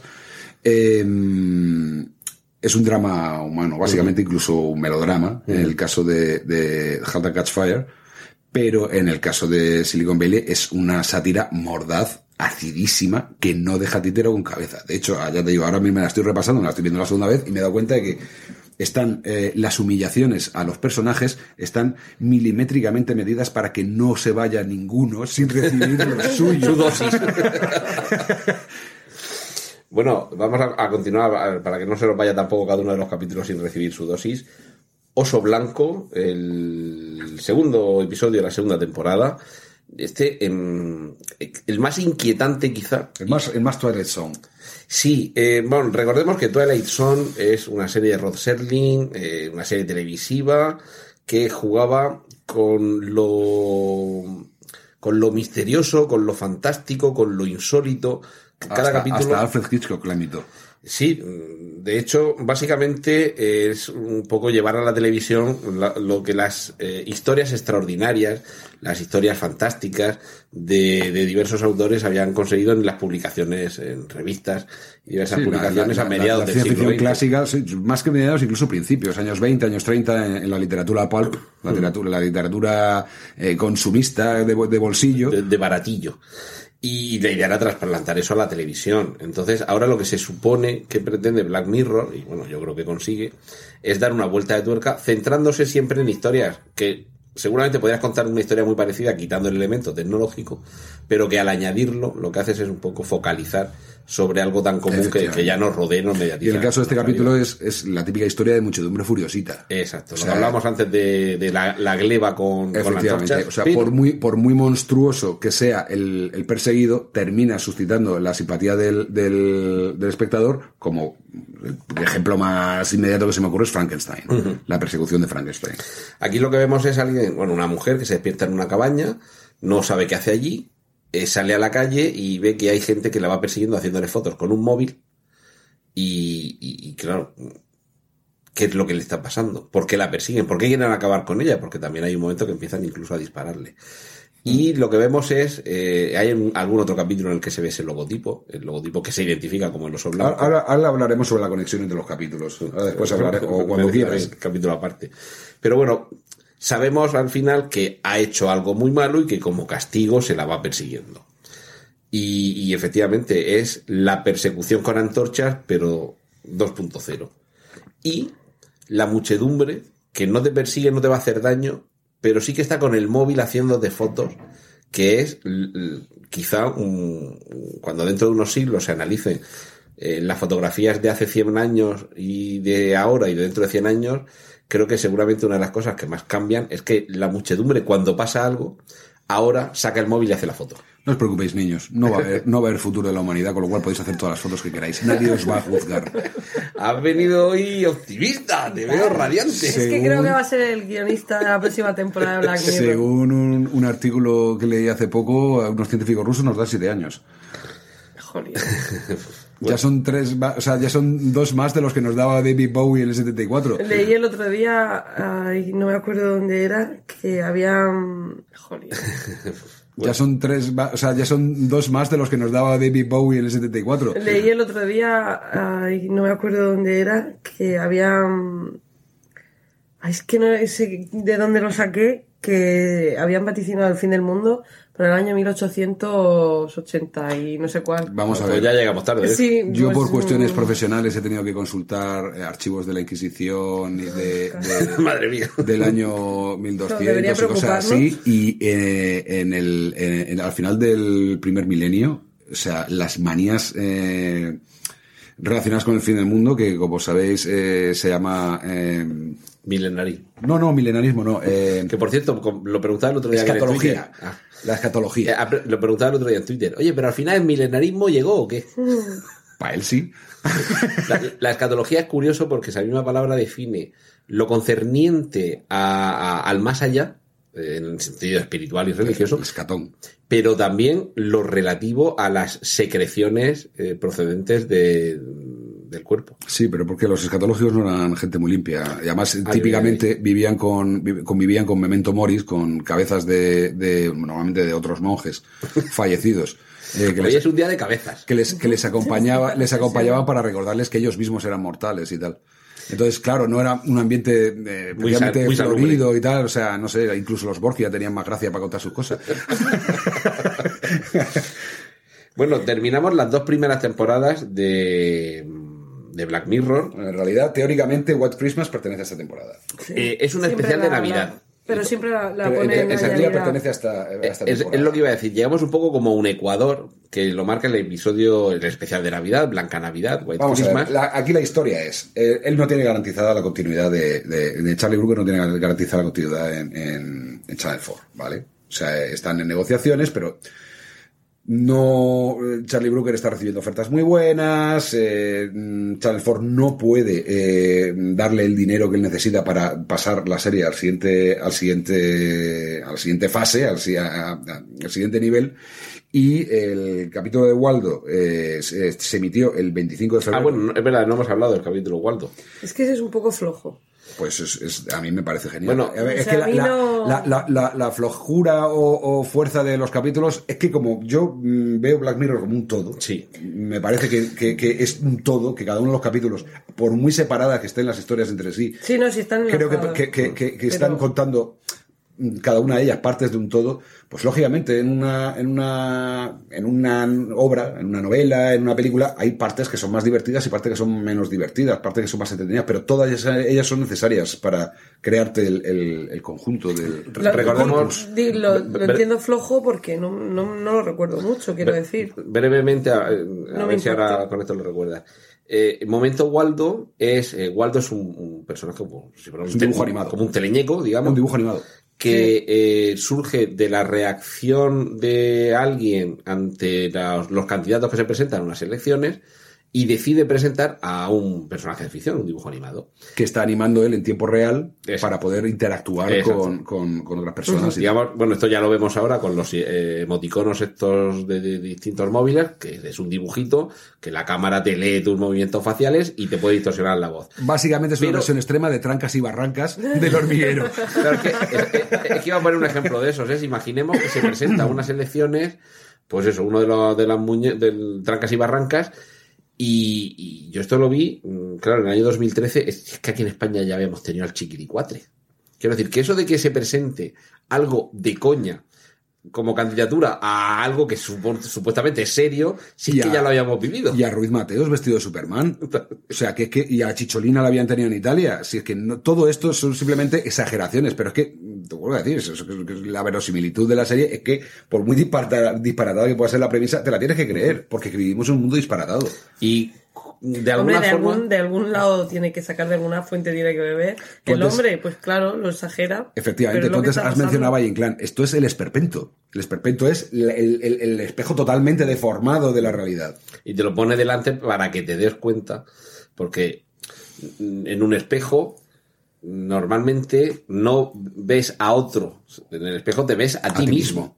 Se supone que Efectivamente. el reflejo que te devuelve es el tuyo. Bueno, pues lógicamente, pues eh, eh, se ha presentado un candidato irónico a las elecciones y resulta que la ironía deja de ser tal para convertirse eh, en realidad. Es el candidato que tiene más éxito, que, que- que tiene más eh, proyección de votos y no sé cuántos, muy a pesar del humorista, que era todo lo contrario lo de que quería era ser, ser, ser crítico, no, no que lo eligieran. Dicen, dicen, no sé si, será- si será cierto, que en realidad Donald Trump no quería ganar las elecciones. Pues lo disimulaba súper bien. No, y que, y por lo visto, la, lo noche de las elecciones tuvieron su bronca él y su mujer, porque realmente su mujer sí que no quería que ganara las A ella elecciones. tampoco se le nota. Vamos a ver. La mujer, eh, eh, esa, eh, esa señora de mirada permanentemente sospechosa, No, no es una mira- es una cariátide. Ella es una cariátide. Es una señora que está colocada ahí en una, en una columna para sujetar el edificio. sosteniendo al pesado, se ¿no? incendió el otro día, por cierto, la Torre Trump. Sí. Pero Pues- por suerte dijeron en las noticias que no se había visto afectado el piso donde viven los Trump. si hay, si hay que recomendar, si hay que recomendar ver algo asociado a, a, a- a Waldo Moment, es el, el capítulo, porque resulta que eh, cuando, después de muchos años de estar haciendo el, el semanal, eh, Charlie Brooker, eh, le encargaron, eh, pues igual que todos los, a todos los finales de año en todas las, en todas los- en todas las televisiones hay como un resumen del año, ¿no? el Pues, telepasión. pues le, le- le- le- durante, me parece que la, la primera vez fue en 2009, creo que fue en 2009 el primer año que lo hizo, y lo ha estado haciendo todos los años hasta el año pasado que falló, porque el hombre ya no da más abasto de hacer más cosas, entonces en 2017 fue el- el único que falló. Están colgados en internet por si la gente los quiere ver y tiene suficiente nivel de inglés para verlos sin subtítulos y no sé cuántos, son divertidísimos. Sus repasos del año son, ya te digo, el formato es eh, clips de, de vídeo de las cosas que han pasado en el año y él sentado en un, en un sillón con un mando de distancia en la mano. Punto. No hay nada más. Y son divertidísimos con el humor que tiene. Bueno, pues el que tiene dedicado a- al año del Brexit es especialmente brutal porque él empieza por el mes de enero del año diciendo no sé cuántos tal. Empieza a cambiar el Brexit. Bueno, estos tontos son, esto no vayan a ningún lado. Qué gracia tienen, no sé cuántos tal. Y según va avanzando, cuando de repente se produce la votación del Brexit, se queda el tío sin palabras delante de la pantalla diciendo ¡Hostia puta! ¿Y ahora qué hacemos? Pero ¿cómo es posible? Y luego lo vuelve a repetir el año siguiente con, con Trump. Pues eso pasa, eso pasa también en los Simpsons, que, que tenían que votar el toque de queda y como no iban a votar, que iban a votar los mayores en masa, pues el toque de queda era para los menores, o sea, los menores de, no sé, 60 años tenían que estar en casa antes de las 9. Como es, a mí no me vienes, yo bote a codos. Sí, también, también. Es que los Simpsons tienen hecho, ahí muchas referencias El, que el- el son Charlie, el. Charlie Brooker en el, en el, en el, que es el, sí, es el último que hizo, en el de 2016, cuando se produce la esa de Trump, evidentemente ya le habían dicho los parecidos de- del capítulo de Waldo con las de eso de Trump, que, Claro. no, deja, que no deja de ser un clown. No deja de ser un, un- un- un payaso. El tío dice, ya verás como también de esto me echan la culpa. a mí". Bueno, de, de hecho, en cierta forma, por eso lo decía, mm, o sea, decías tú, Andrés, que todo forma parte del mismo universo y en cierta manera el momento Waldo es un poco como cerrar el círculo que habíamos eh, eh, abierto con el primer capítulo, con aquel impactante el himno nacional, volvíamos a, que la política fuera de alguna forma el, el hilo conductor y cómo afecta, porque en este caso es eh, la capacidad que tiene los medios de comunicación de transformar algo que ni siquiera es tangible, como es un dibujo animado, en un candidato serio y con posibilidades de, ganar. De hecho, Sol tiene muy bien, eh, tiene muy bien establecido el, el- el orden de las historias en, en su, en su universo narrativo, ¿no? Y lo que ocurre es que cuando, cuando ellos eh, diseñaron la primera temporada, eh, ellos querían, eh, tenían la referencia de Ty Betson y la- los capítulos de Ty Betson empezaban y terminaban con un comentario de- del creador, eh, introduciéndote así con una pinta muy extraña y una voz muy extraña que tenía el hombre, introduciéndote en la- eso y luego haciendo una especie de moraleja final. Sí, que, que es un poco también el germen para luego Alfred Hitchcock presente. De hecho, se supone, perdón, que el de Waldo Moment está ambientado, se supone que sería en el 2016, a pesar de que el episodio es de 2013. Pues O fíjate, sea, fíjate si lo clavo. clavo- lo clavó totalmente. ¿Llevaba corbata roja, Waldo? y No, me acuerdo. era, era un osito, flequillo era un osito imposible. azul. Sí. Es que no me acuerdo, ya te digo que ese episodio es que.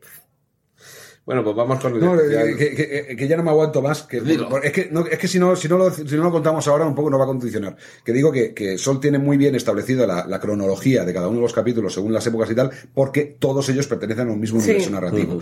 Es un universo muy parecido al nuestro. Solo que, lógicamente, en la línea, la línea temporal de, de ese, de universo es un poco distinta que En la algún nuestra, momento pasó porque algo. no deja de ser una ficción y tal, ¿no?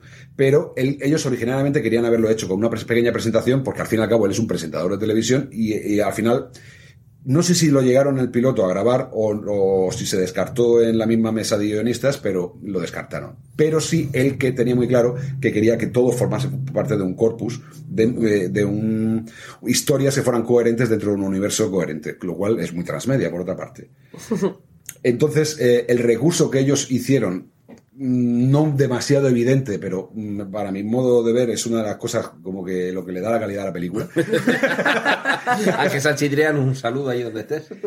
Eh, mm, la conexión entre los episodios y la pertenencia a ese universo coherente, de ese universo narrativo coherente, lo hace eh, mediante la utilización de huevos de Pascua.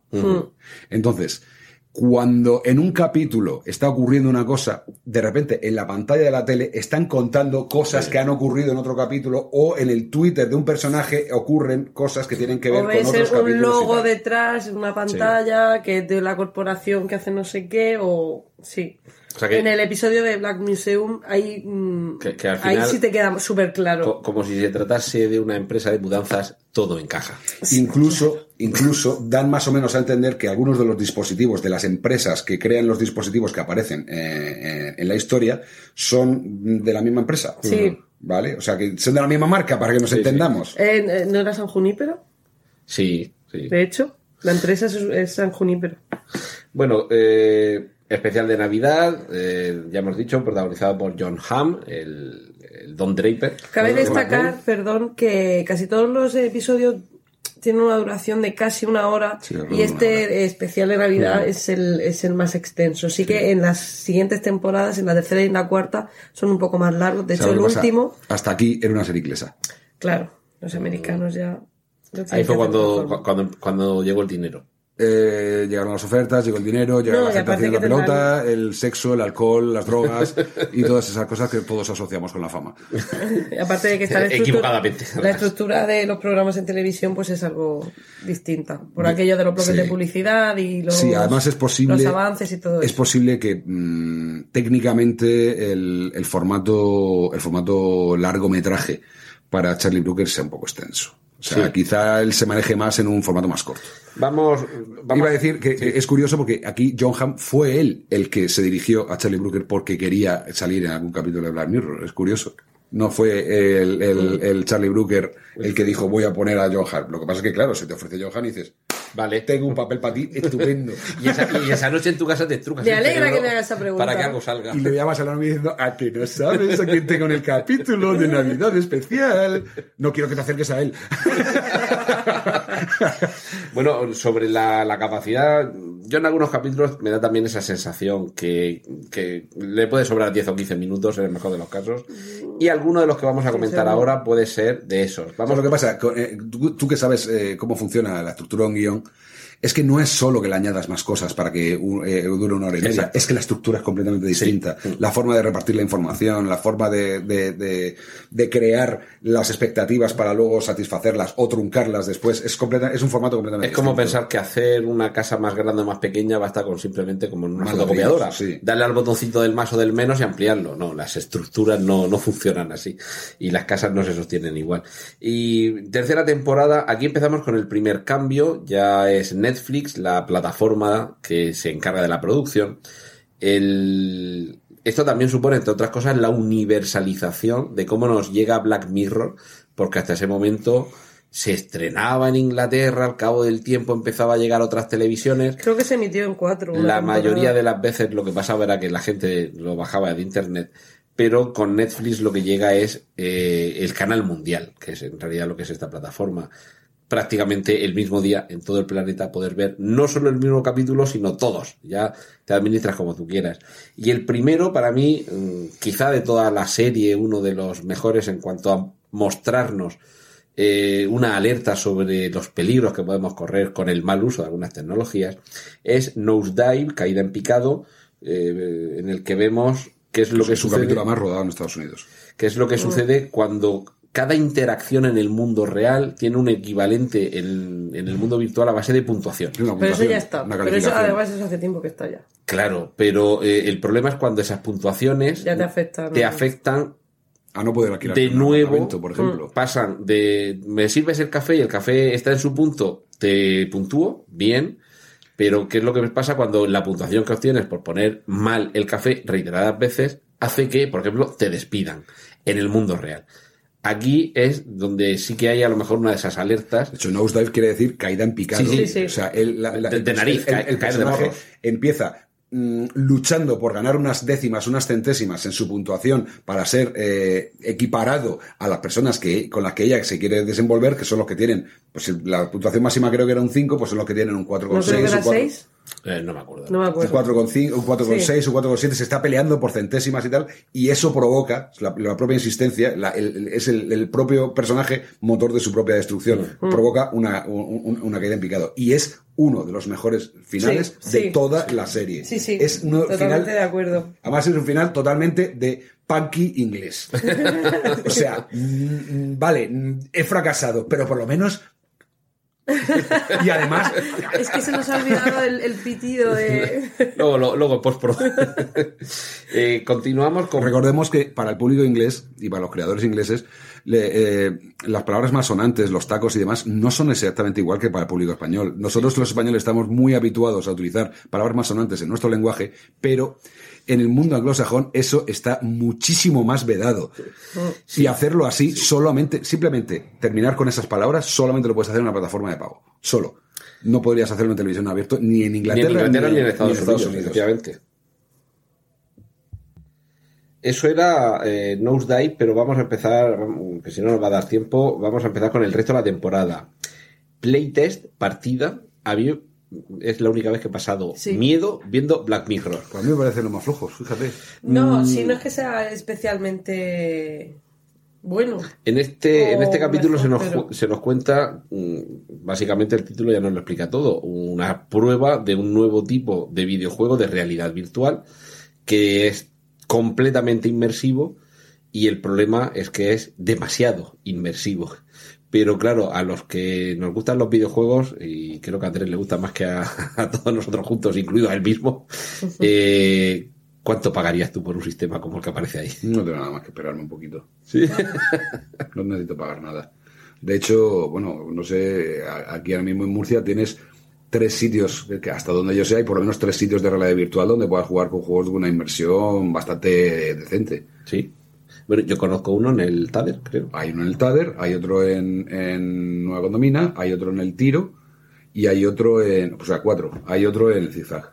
Básicamente centros comerciales han tomado el Las lugar maquinitas. de los cines y las recreativas. La recreativa, la O sea que han, han mezclado los dos referentes de ocio. Y desde ya te digo que no durará porque ahora mismo el- el- las gafas de realidad virtual de la PlayStation están por 300 pavos. Nadie va a ir a un sitio externo como no sea una, una experiencia de absoluto realismo, que, pero cu- que cuesta una partida en un sitio esto de realidad. son asequibles. Creo que eran 12 pavos, 20 minutos, una cosa así. Bueno, asequible. Vamos a ver, Sí. teniendo en cuenta que Según tu poder adquisitivo. Pero... según tu poder adquisitivo, mm, es el, el target de una experiencia así es un grupo de amigos. Grupo de amigos que van al cine, como yo mismo he hecho, quedas con los amigos y al salir del cine te metes en la realidad virtual, te matas con tus amigos y después te comes una hamburguesa o algo así. En ese esquema así funciona muy bien, porque por 12, por 12 pavos te pegas unas risas muy buenas y tal. La sensación de inmersión. ¿Sabes lo que pasa? Eh, yo soy un millennial de 50 y, y- y te- me, me gusta probar todas estas cosas y me lo paso viva. Pero por desgracia mi cuerpo no me acompaña. Pero eso es lo bueno de la realidad virtual, ¿no? Que te Sí, sientas y... Ya, pero es que he perdido mucha vista y, Ah. y las gafas de realidad virtual ya no me resultan, No me resultan tan cómodas como antes. Y no como, y no son las mías, no son las de mi casa, sí se pueden graduar. Sí puedes No, graduar. la graduación que tú tengas se la puedes poner. Pero si vas a jugar 20 minutos, pues tampoco te vas a matar graduando eso. Entonces, eh, se pierdo parte de la, expe- de- de la experiencia de juego, la, la pierdo en- en- en- por el camino. Pero bueno, ya tengo casi eh, convencida a mi chica. Para que te regale las gafas de la, de la PlayStation. Sí, sí, sí, sí, porque además, eh, mm, vamos a ver, es difícil que crear un lenguaje narrativo para un nuevo medio.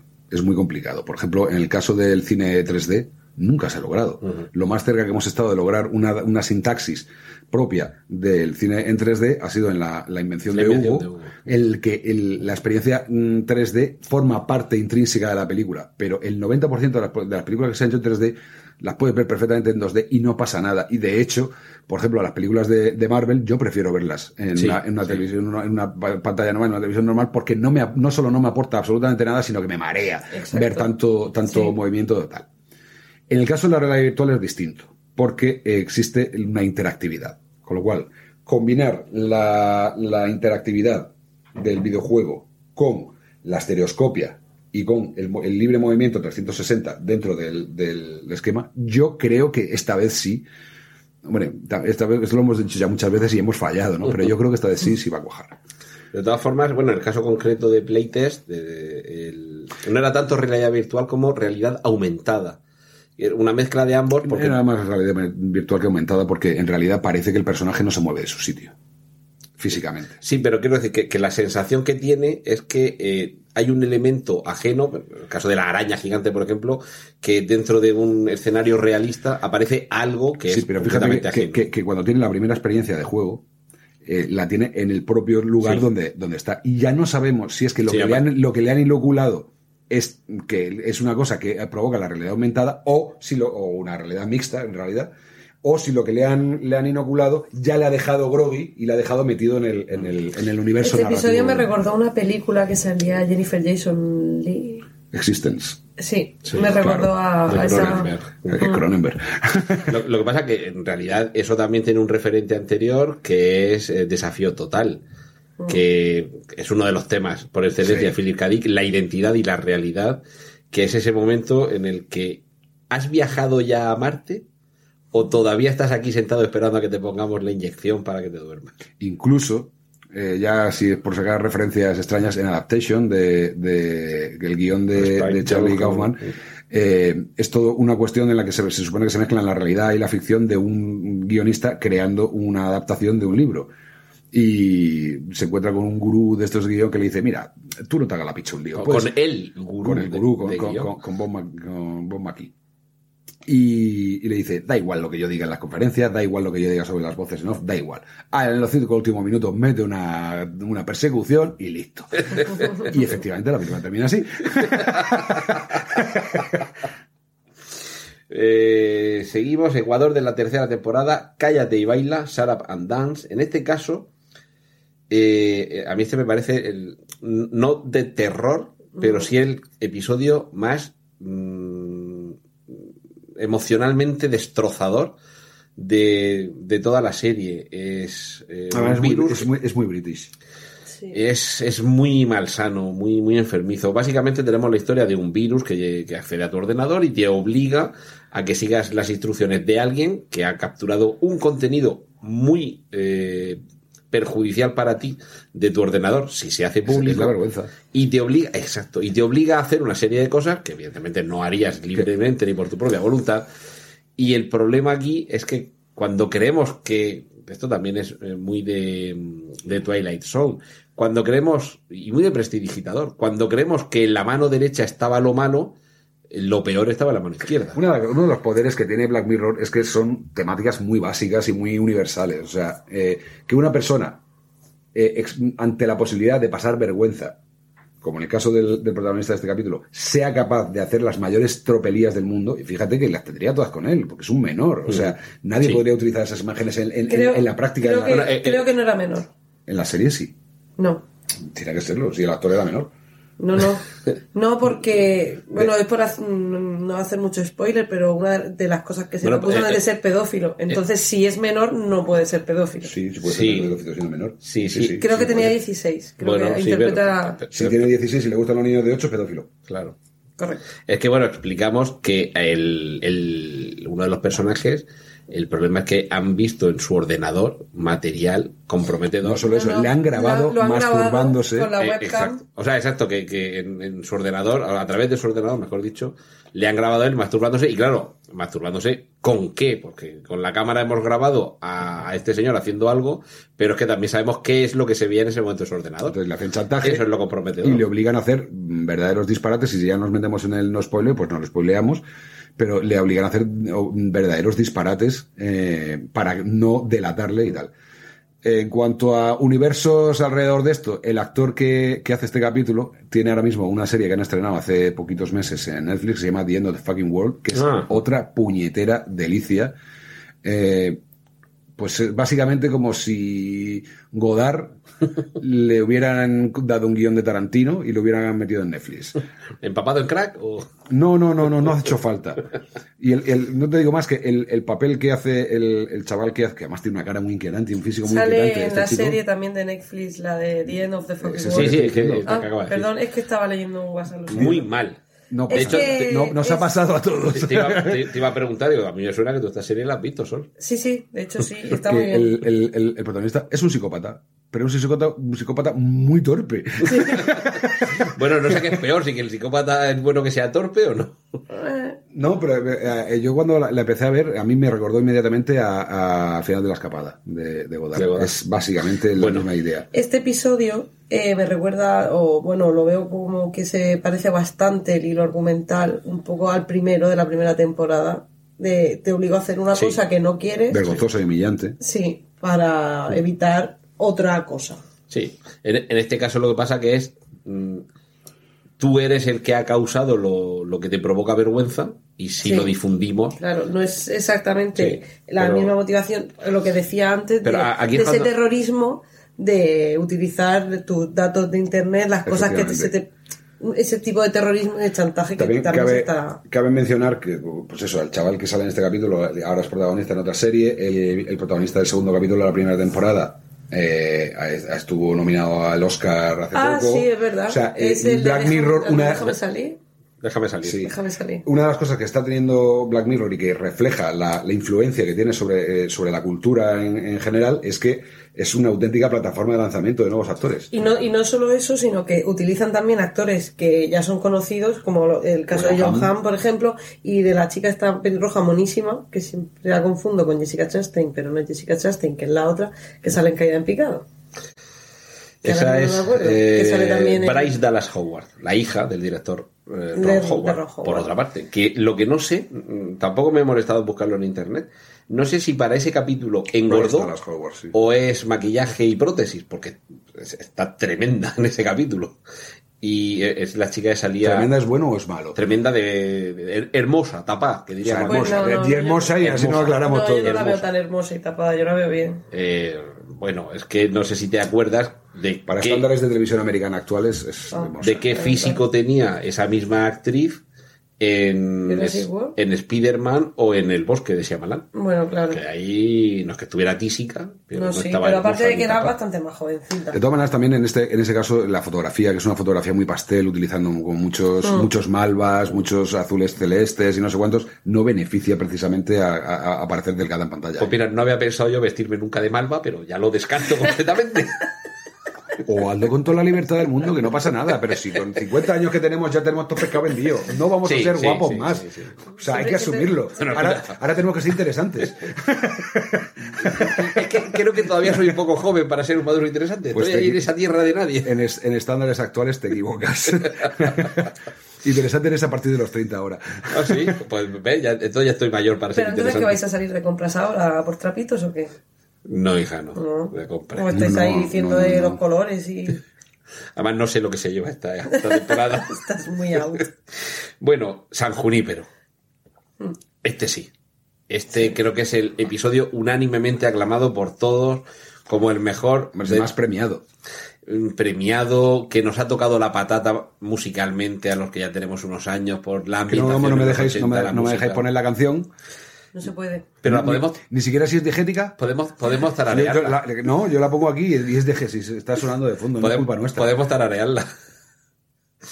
Básicamente lo que tenemos es la historia de unas chicas que se van encontrando y desencontrando en diversos... Una historia de amor. Sí. De, de- de dos chicas. Es una chica conoce a chica, chica persigue a chica por los bares de moda de distintas épocas, o de distintos años realmente. De la tampoco, misma época. De la misma época. Eh, Y... Son los 80. Finales. Sí, sí, pero que, que no es eh, la semana siguiente a la otra, se van moviendo. Y mm, No me hagas caso, pero creo que no. hay un momento en Sí el que que... In a seaside town 80. in 1987. Sí, no, pero empieza en los años 80, pero luego sí que Sí. serán en los Saltos. 90 y en, Sí. y en 2000. Y, y nos vamos dando cuenta de que realmente, como van pasando los años, pero esas personas que se van conociendo son exactamente las mismas, tienen la misma apariencia, no envejecen. Y de hecho ya hay en algún momento en el que algún personaje le dice al otro, como que estoy de fiesta aquí porque me gusta más que estar de fiesta eh, hace cinco años. Y a ver cómo cuentas más cosas sin spoilearlo. No, no, si ya No, hemos si dicho ya que íbamos a, a rajar. La cuestión es que descubrimos que realmente lo que están haciendo es vivir en una realidad virtual Una simulación. en una inmersión completa, sobre todo porque una de las personas eh, protagonistas de esta historia, pues está en un estado prácticamente vegetativo. No, ha muerto ya. Pues No, no. No, no, eso ya es el final. Toma, ya te hemos reventado el capítulo. Bueno, me da igual. Pero bueno, la No, se supone que está en estado vegetativo Claro. y le quedan como un par Sí, de... sí, eh, se, se supone que está eh, en coma, o algo, en como una especie de coma inducido. Eh, bueno, no hemos hecho alerta spoiler, pero a estas alturas ya, hijo mío. Lo- lo hemos hecho antes. Si, si- si sigues escuchando esto y pensabas que no te íbamos a contar el final de algún episodio, lo llevas claro. Pero bueno, básicamente mm, es un poco, a mí me recuerda a eh, inteligencia artificial. Aquello de que te podemos volver a, a reunir con tu madre, pero solo por 24 horas. Y aquí era algo parecido, como podemos despertarla un par de veces para que conscientemente eh, hable contigo fuera de la realidad virtual, pero hay un momento en el que tienes que tomar un paso, y es, me voy del mundo real y ya, para siempre, me subo a la nube. Claro, la gracia del capítulo es tú qué harías. Claro. Yo... ¿Vivirías un amor eterno, aunque sea ficticio? No, O- ficticio. No era Ficticio no es. ficticio, no es. Simulado. La palabra es esa- simulado. Eso sí. es- tampoco. Simulado el entorno en el que lo vives. El amor se supone que, es- que, que todo lo puede, que sí que sería eterno, pero en un ambiente que Me no faltaría una segunda parte. ¿Qué pasa si la tía efectivamente decide vivir en la simulación y luego van y se pelean? Vaya rollo, ¿no? Pues no, pues te sale, te va a otra simulación, te vuelve otra vez a, a San Junípero, que es Lo- un sitio lo- en la lo- costa californiana lo- de fiesta. ¿Lo permite el software? Sí, sí. En la versión En las 11.4. actualizaciones sí, lo que pasa es que tienes que tener a alguien que te las vaya Seguro, actualizando. se- seguro que será un servicio premium y costará más pasta. Hombre, claro, esas cosas tú El, sabes que el- cuestan. el- el amor eterno es gratis, pero, Pero el eres- divorcio hay que pagarlo. Eres muy negativo, Andrés, eres muy negativo. Siempre Oye, negativo, ¿cómo nunca se- positivo. ¿Cómo será el SAI que tengan en esa empresa? Porque como se les vaya la luz, Ostras, claro. Serán unos, Tendrán varios. ser- serán unos servidores como los que aparecen en la serie de Silicon Valley, que aparecen unos servidores, una, una nave eterna, llena, llena de filas de servidores. pero, pero eso como se vayan los plomos le hemos liado. En fin, ese creo que es el capítulo con el que todo el mundo se le puso el corazón tierno por una vez. Ganó el Emmy. En, en Black Mirror, eh, de ganó el Emmy del año Varias 2016. personas me recomendaron que fuera el último que viera de, de Sí. toda la temporada para que no se me quedara un sabor de boca así. De hecho, vamos a hacer, si acaso, eso. Vamos a recomendar que esté de San Juní, pero se lo deje la gente para el final, habida cuenta de que. Para el final, no, el penúltimo. Habida cuenta de que aquí no se continúan los episodios, eh, que son completamente independientes. Siguiente, vamos terminando la tercera Pero temporada. un, un inciso. Sí. Lo, lo que sí recomiendo desde aquí es la de Hunter Catch Fire. eh, que la, Es la misma protagonista. Es la misma Mackenzie protagonista, la- Davis. Mackenzie Davis, que también la pudimos ver en, en Blade Runner 2046. Hacía de, de- de prostituta androide, sí. Por su parecido físico a, a Es que se, se parecía, cierto aire tenía con Hannah, efectivamente. Vamos con los dos últimos capítulos de la tercera temporada. Men Against Fire, la ciencia de matar o el hombre contra el fuego, en el que teníamos eh, cómo aplicar la tecnología de realidad aumentada al campo de combate. En el sentido de permitir que un soldado, la milicia. Eh, sí, al ejército, en este caso, pero que mm, no es, no es como estar sentado en una salita Sí. dirigiendo un dron. No, no, No. es una cosa mucho más Sí, física. Tú, tú estás combatiendo sobre el terreno y tienes eh, unas gafas de realidad aumentada que te permiten que al enemigo lo veas de una determinada forma y sobre todo también que lo oigas de una determinada forma. Efectivamente. Y eso funciona. Hay mucha gente que le parece muy mal que la gente juegue al Call of Duty porque estás matando gente y es una, es- eso glorifica la, la, la violencia. Pero a Leopard le parece, parece estupendo matar marcianitos por ahí. La masacre de alienígenas no nos importa. Sí, sí, de hecho es trasladar eh, los videojuegos de, mm, de ese tipo a la realidad para, Mm. Yo lo para que que pasa- no te De hecho, está, matar. roda- está rodado como si fuera el Call of Duty. o Sí, sea, sí. Yo lo que pasa es que la lectura que hago en concreto de este videojuego, de ahí, de este videojuego, de este capítulo, es que lo que nos están contando es que al soldado le pones una gafa de realidad aumentada que te tapa al, al oponente para que parezca que es otro tipo de oponente. Y, y realmente ahora mismo y desde hace mucho tiempo los medios de comunicación en general o las mismas personas que nos están contando algo sobre otro nos están mediatizando para que esa realidad aumentada ya la tengamos nosotros digamos de forma analógica o sea aquello de que eso es lo que hacen precisamente los ejércitos, deshumanizar al enemigo. A- a- Es que eso voy. Es que esto mm, sería la parte tecnológica, pero que no hay ninguna novedad, porque sin irnos más lejos, cuando en la Alemania nazi se le va poniendo a un determinado colectivo un San Benito y, y- y se va creando una historia que hace que ese sea el malo, pues a partir de ahí esa realidad aumentada ya nos ha hecho ver a esa persona y a ese colectivo como despreciable y no merecedor de la vida. Aquí solamente lo estamos viendo, digamos, de la manera más burda, que es que te lo retocan con ordenador en tiempo real. Pero eso lo Está haces, tú sublimado, todo- pero es el mismo funcionamiento. lo haces tú todos los días, bueno, tú. Sí, en general, No, lo, sí, lo lo hacemos hacemos todos, todos lo los días cuando sí, estás sí. contando algo que te ha pasado y dices, y no que me llega este ni, ni, ni, ni", y le pones la voz del mi, mi, mi, mi". Eso es lo mismo, porque ya estás haciendo que a la otra persona le caiga mal. Que habría que ver cómo lo está contando esa otra persona en su casa. Claro. Pues mi, mi, mi, mi, mi. y no va y me dice mi, mi, mi. Pues lo mismo, pero. Lo mi, mi, mi, mi mismo. Eh, y termina la tercera temporada con odio nacional. Y esto, esto sí que lo estamos ¿eh? viendo, esto sí que lo estamos Sí. viendo todos los días.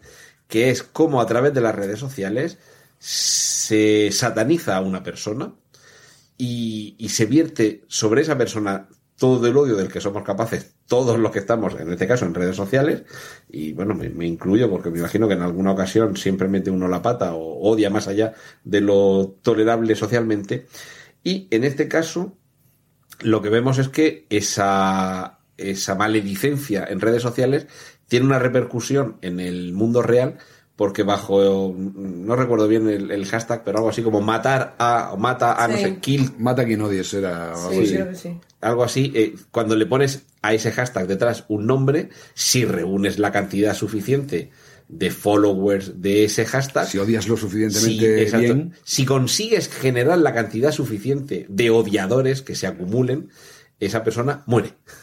Pero muere en el mundo real. Sí, sí. pero, pero después, Siempre hay un pero. pero después resulta que hay un justiciero que castiga a los que también han querido castigar a los otros. Y Hombre, claro, es que mm, el karma es lo que tiene. esto eh, aquí se lleva un poco al extremo de que El karma, efectivamente ese hijo de puta. esto- Todo lo que dice de no llames karma, llámalo lo que te pasa por imbécil. eh, sí, por, por mala persona. En Que- este caso sí sería por una Que digo, en este capítulo mm, se lleva un poco al extremo de que cuando hay mucha gente que odia a alguien, realmente en el mundo real eh, esa persona muere, pero mm, se habla en ocasiones de, eh, en el mundo real, me refiero, hoy, aquí en España, de la muerte social de alguien, ¿no? Pero también está esa muerte virtual, o la muerte en redes sociales, o la muerte en esa realidad 2.0, que incluso obliga a algunas personas a cancelar su cuenta, a bloquearla, a darse de baja de Twitter, Que también- porque se ha reunido la suficiente cantidad de odio como para que decida un, él borrarse. Y tiene que cambiar de identidad, por lo menos en las redes sociales. Mm. Eh, es curioso que eh, una de las armas que se utilizan eh, son unas avispas. Sí. Eh, Unos drones de sí, forma drones. avispa, sí. Pero es curioso porque es de octubre de, de 2016 Y la realidad una vez más imita a y Black justo ese mismo año, pero a principios de verano, se salió la noticia de que estaban, las abejas estaban en peligro de extinción y creo que se estaba también intentando ver de crear pequeños drones que, Que vayan emularan polinizando. a las, a las abejas para ir, porque para ir mm, haciendo lo que hacen las abejas, vaya, para polinizar.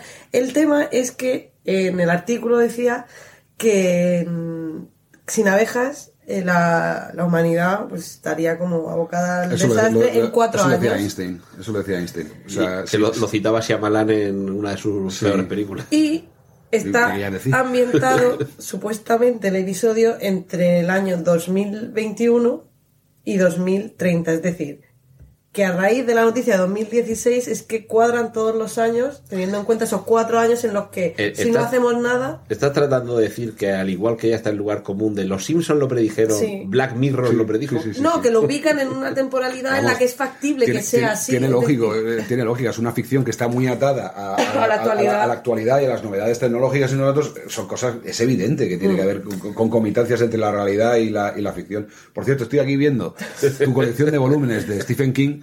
Stephen King dijo que Black Mirror le parecía la, la ficción más importante que, que se estaba haciendo en el planeta ahora mismo. Pues O sea, el espaldarazo de Stephen King es una cosa que mola. eso en el, en, en el momento, en- en el Blu-ray en el DVD, en el pack de, de la temporada, puesto ahí como en- entrecomillado, eso vende mucho, ¿eh? Si se sí. paga.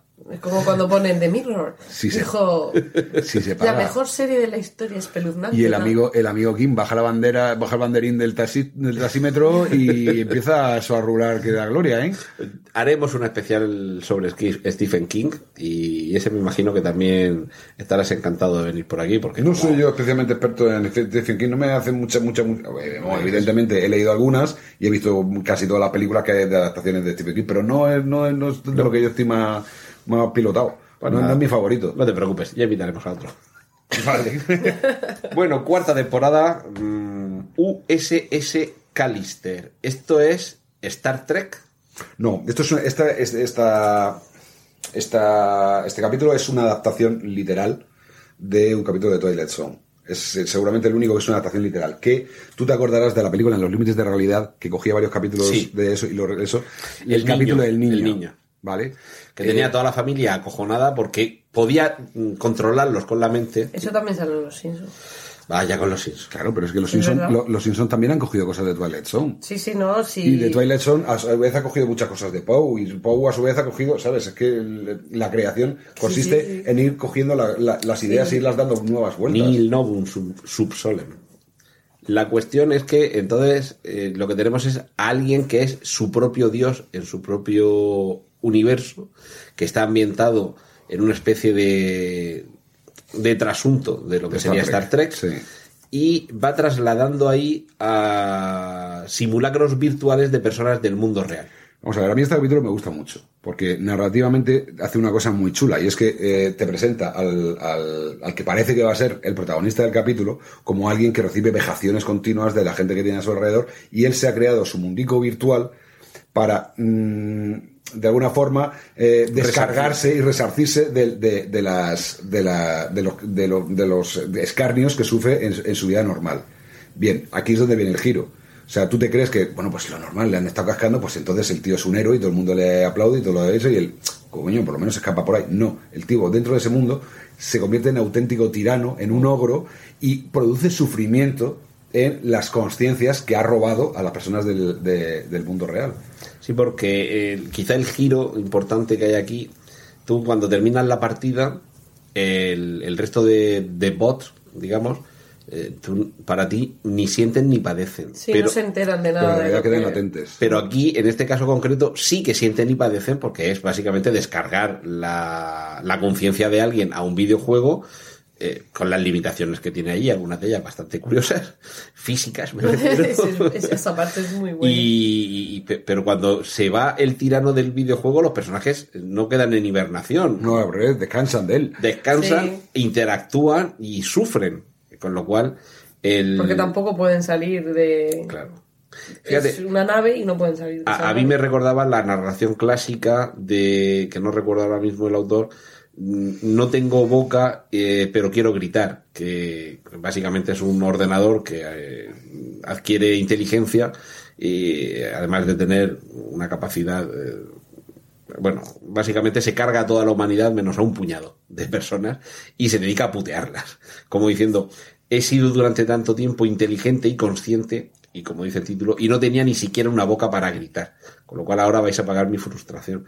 Y, y quizá eh, ta- también es un episodio largo, no sé, ahora mismo aquí no tengo la duración, pero vamos, Creo que no llega a una hora. No, sí, yo creo que este es de una hora y pico. Pero en cualquier caso, es de esos capítulos de Una Black hora Mirror- 16. de, de esos capítulos de Casi Black Mirror sí. que sí que te da la sensación de que podrían funcionar perfectamente como un largometraje. Es un largometraje. Cosa que otros como el que hemos comentado antes de la realidad virtual, perdón, la realidad aumentada que te permite ver al enemigo como lo que no es, realmente es de los que a lo mejor con 25 o 35 minutos ya has explotado todas la- las posibilidades de la historia. Y a partir de aquí, el resto de, de esta cuarta temporada me parece que va. empie- empieza bien y va mejor. El segundo episodio, Arcángel, es el dirigido por Jodie Foster, Eso estaba viendo ahora. que nos plantea algo que probablemente muchos de los que sean padres y más con los riesgos que tiene actualmente la tecnología, las redes sociales, internet, pues más de uno le gustaría que algo como lo que sucede aquí fuera posible en el mundo real, que es poder colocar a tus hijos un filtro, como estos filtros que se pueden colocar en el ordenador para que el niño no acceda a contenidos violentos o pornográficos, pero un filtro que funciona en el mundo real, es decir, que ante determinado lenguaje o determinadas imágenes, tanto violentas como sexualmente explícitas, el niño oye, o la niña en este caso, que es la protagonista, oye un zumbido o ve la imagen distorsionada. El problema es que, claro, cuando le quitas al niño ese filtro, o a la niña, cuando permites que tenga conciencia de todo lo que los chicos de su, de su edad dicen, hacen, muestran, eh, se enseñan unos a otros y que eso además ayuda, además del desarrollo, a la percepción del dolor. Claro. Es uno de esos capítulos de, de- de Black Mirror, este de Arcángel, que nos, nos deja más desinquietos, ¿no? Sí. Totalmente, porque empieza... Y, ta- y también es un capítulo de karma en, en- en acción. Sí, porque empieza con, con la angustia de una madre que no encuentra a su hija que ha desaparecido durante un momento en un, en un parque y a raíz de ahí... Un minuto o dos. Claro, pero, pero la idea no... Se le ocurriría a cualquier padre que haya pasado por eso, diría, pues mira, sí, porque así tengo ahí a mi niño, sé Bueno, dónde está. La, De so- hecho- la, pero- sobre- la sobreprotección de toda la vida. De, de hecho, es que no- no- Sí. no- se me ha olvidado comentarlo, todo empieza porque es un sistema de rastreo. Sea, para Claro. saber en todo momento dónde está, pero va evolucionando. Lo que pasa es que Y- tiene más aplicaciones. Y claro, es que sería la segunda parte, que es dónde, dónde digo hasta aquí. Claro, que en origen la idea no es mala de tener pues como un, un, un chip. Un GPS. Sí, como... Pero claro, si va evolucionando y ya cada vez va mermando más la Sí, bueno, libertad lo primero del, es, del niño... puedo localizar al niño y saber en todo momento dónde está. puedo ver y oír lo que el niño ve y oye, y el siguiente paso es puedo bloquearle lo que ve Creo y que, que, que no el me primer parece. paso es bloquear y el segundo ya es además ver lo que lo que ve. O lo que- sí, o quizá al revés. Pero claro, ahí pues es lo que tú dices, que a ver cómo, cuándo dice, bueno, ya está bien, le quito el filtro o hasta dónde llego, porque está bien saber dónde está por no preocuparme, pero todo lo demás es. Si antes habíamos dicho de ese episodio en el que moría eh, la pareja de una chica Mm. y reconstruían virtualmente a un trasunto de su pareja, pero que carecía de libre albedrío, aquí un poco volvemos a, a ver quizá el mismo problema, pero desde, desde otra óptica, y es qué es lo que sucede cuando le negamos el libre albedrío a alguien a partir de coartarle o coartarle lo que puede ver y lo que puede oír. Y sobre todo, no le damos un- le- la posibilidad de tener una formación completa, integral, y lo convertimos en un psicópata. Sí, básicamente. Como Estamos, eh, también se, se pixela cuando ve sangre. Claro, es incapaz de empatizar porque no ha podido experimentar toda esa parte. mm, De hecho, bueno, también terrorífico, como ella misma trata de autolesionar, bueno, se autolesiona y mm, realmente como no ve la sangre y no sabe lo que está pasando, trata de que el estímulo Que sea... además creo que es en ese momento en el que la madre dice, bueno, venga, va, Sí, voy a quitarle un poquito el filtro. Ya, lo que pasa es que ahí el problema es que ya la niña se queda sin filtros, pero Total. Mm. de ningún tipo. Eh, Ecuador de esta cuarta temporada con Cocodrilo, una Crocodile. Crocodile, una historia. A mí visualmente es la que más me gusta de todas. Esa ambientación, creo que es en Islandia. Es que es un, es, un- es un homenaje al noir nórdico. Sí, al, al Noirdic, en el que la historia de base es, es muy tonta, de dos amigos que tienen un accidente eh, con el coche y hay una persona que muere y se deshacen del cadáver y años después hay repercusiones y aquí un poco el elemento de, de culpa que siempre Black Mirror arroja sobre nosotros es que los investigadores de los seguros, aquí volvemos a algo a lo mejor muy pedestre, las compañías de seguros pueden investigar leyendo tus Memorias. memorias. Con un dispositivo muy parecido al que vimos en el capítulo 3 de la primera temporada. Justo. Sí. Eh, Se hace- supone, de hecho, que están eh, ambientadas, sí. aquí el problema es que, claro, los recuerdos, no solo de los protagonistas, sino de alguien que pasaba por la calle, tienen mucha importancia, porque a lo mejor no eres consciente de haber visto algo que realmente has visto o has oído, y a partir de la reconstrucción de toda esa serie de elementos se organiza un puzzle que es el que finalmente te puede, te puede decir que tú tenías la culpa del Aña- accidente. a- añadamos que lo que en un principio había sido una muerte casi accidental, ¿no? De, oye, pues mira, eh, vamos a no complicarnos, hemos estado toda la noche de fiesta, nos hemos drogado, nos hemos, hemos bebido, hemos atropellado a un ciclista, bueno, pues vamos a ocultar el ciclista. Delata el comportamiento absolutamente psicópata de, De la protagonista. de la protagonista. Sí. Que bueno, eso también es un poco seña de identidad de algunos capítulos, que Sí, es la psicopatía que tenemos todos de ahí por debajo Sí, del pero- nivel de... Pero, pero como eh, esa pequeña canica de psicopatía se va convirtiendo en una gigantesca bola de, de- de nieve de psicopatía que acaba con, el, con, con la propia protagonista. Hank de DJ, cuelguen al DJ, nos... eh, yo creo que es el, el capítulo feliz de toda, de toda la Ahora, serie. antes que pases a, a, a Han DJ, eh, un, un apunte. Apunta, apunta. El personaje ¿Cuál? El personaje de la protagonista de- del capítulo Crocodile, Sí. lo digo por si a lo mejor te pueda servir para tu archivo, se llama Mia Nolan. Anda. Y ahí lo deja. Pues realmente me... Un le ha mandado. Mm, Me recuerda, claro, en ese sentido podría ser parte de elementos de origen, pero también en cuanto a la ambientación e insomnio. Eh, que esa, esa parte un poco de ambientación nórdica. En Crocodile, Cocodrilo, lo que tenemos es un sistema informático que te permite En conocer. Hank de DJ. En Hank de DJ, te permite conocer cuándo va a terminar tu relación de pareja. Primero te empareja. Como, eh, es como una aplicación Es- tipo es un- Meet y, y tal que Es, te... es un ti- con cuenta atrás. Sí, es un justo. con, con cuenta atrás, pero que se supone que ellos ya han calculado todas las probabilidades Sí, sí. para que tal igual. Y, eh, Y tú- te va aleatorio. Claro, te O sea, empareja, tienes que emparejarte. te empareja con sí. alguien y, y tienes que emparejarte con esa persona obligatoriamente. Emparejarte quiere decir ir a un restaurante a cenar. Y según vaya transcurriendo esa primera conversación en la cena, puedes o no, eh, porque te- además tiene que ser de manera consentida por las, por las dos partes, eh, abrir con esa aplicación al mismo tiempo la cuenta atrás. Y te dice, pues vais a durar 37 segundos. ¿Cómo? 37 No segundos. no. soportamos. Exacto. O- vais a, vais a- o- o vais a 20 durar años. ve- 24 horas, vale, es un polvo de una noche, no pasa nada. Exactamente. Y claro, el problema es cuando dos de estas personas Se gustan de se verdad. gustan. Se gustan, pero la aplicación dice que, que mañana, pues que hasta mañana, que van a durar, no sé si Hemos son comentado antes, horas. esta es una de las tres historias de amor fuertes de, de Black Mirror y de las que terminan bien, de las que también hay que Sí, verse al final de la sí. temporada para que no te dé mal el rollete. O sea, Entonces vamos a dejar para final de temporada, en orden descendente, Las la, la bonitas. Black la- Museum, las bonitas. Black Museum, la última, no porque sea bonita, sino porque tiene referencias a Sí. muchos otros capítulos.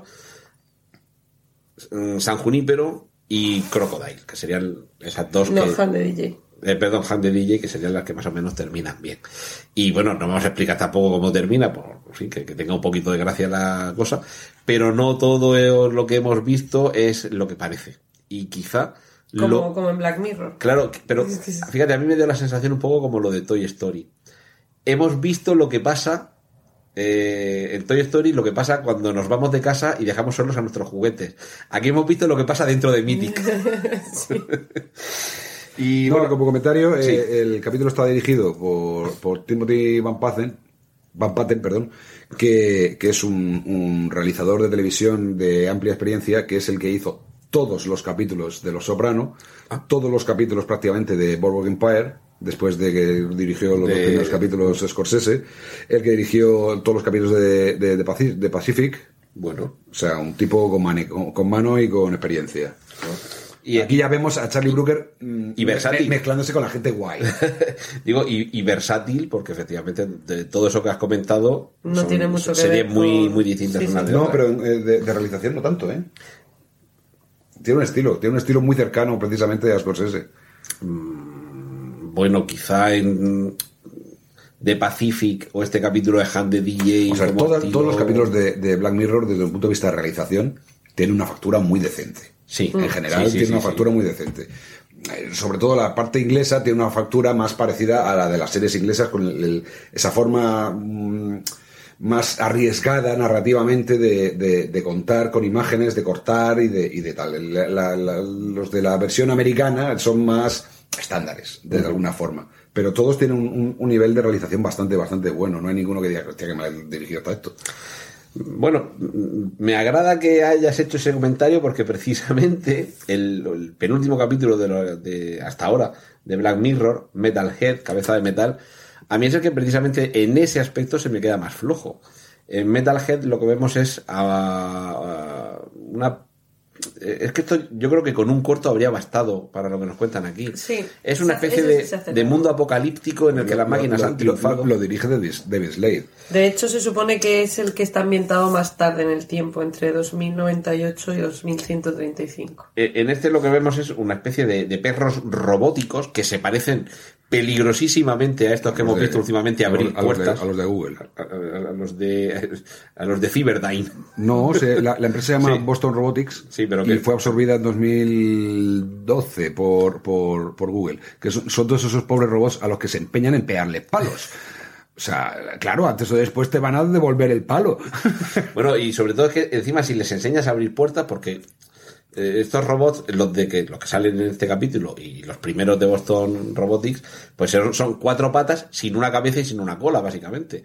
Pero claro, ya le han puesto a uno encima una especie de brazo mecánico que tú ves a un perrito de estos que va corriendo libremente por un escenario cerrado y claro, cuando llega a la puerta, pues hasta ahí hemos llegado.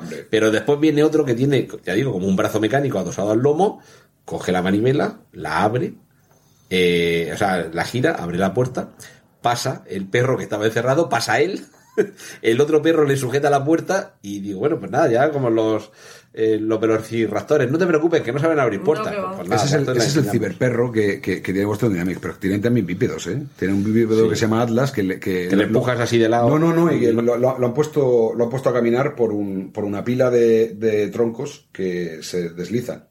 Ah, como en humor amarillo. Le han hecho todas las perrerías del mundo. Y los que de verdad dan miedo de esa empresa son los menos espectaculares, que son unos eh, destinados a, la industria militar. De momento son prototipos, creemos. Pero bueno, ya hemos visto esta semana que, que el gobierno de Corea del Sur va a invertir un pastón en crear inteligencia artificial y robótica con fines militares. Claro, están asustados por el vecino del norte, Hombre, pues... pues nadie pase. Bueno, pues eh, tienen unos, unos roboticos que además son así grandes, no son muy grandes, que son como una especie Ha, señalado dos palmos. Sí, altura. dos palmos. Una especie de colopendras que trepan por las paredes y se meten en las casas. Para, Ah, pues todo para- para- para asesinar gente con un veneno o lo que sea.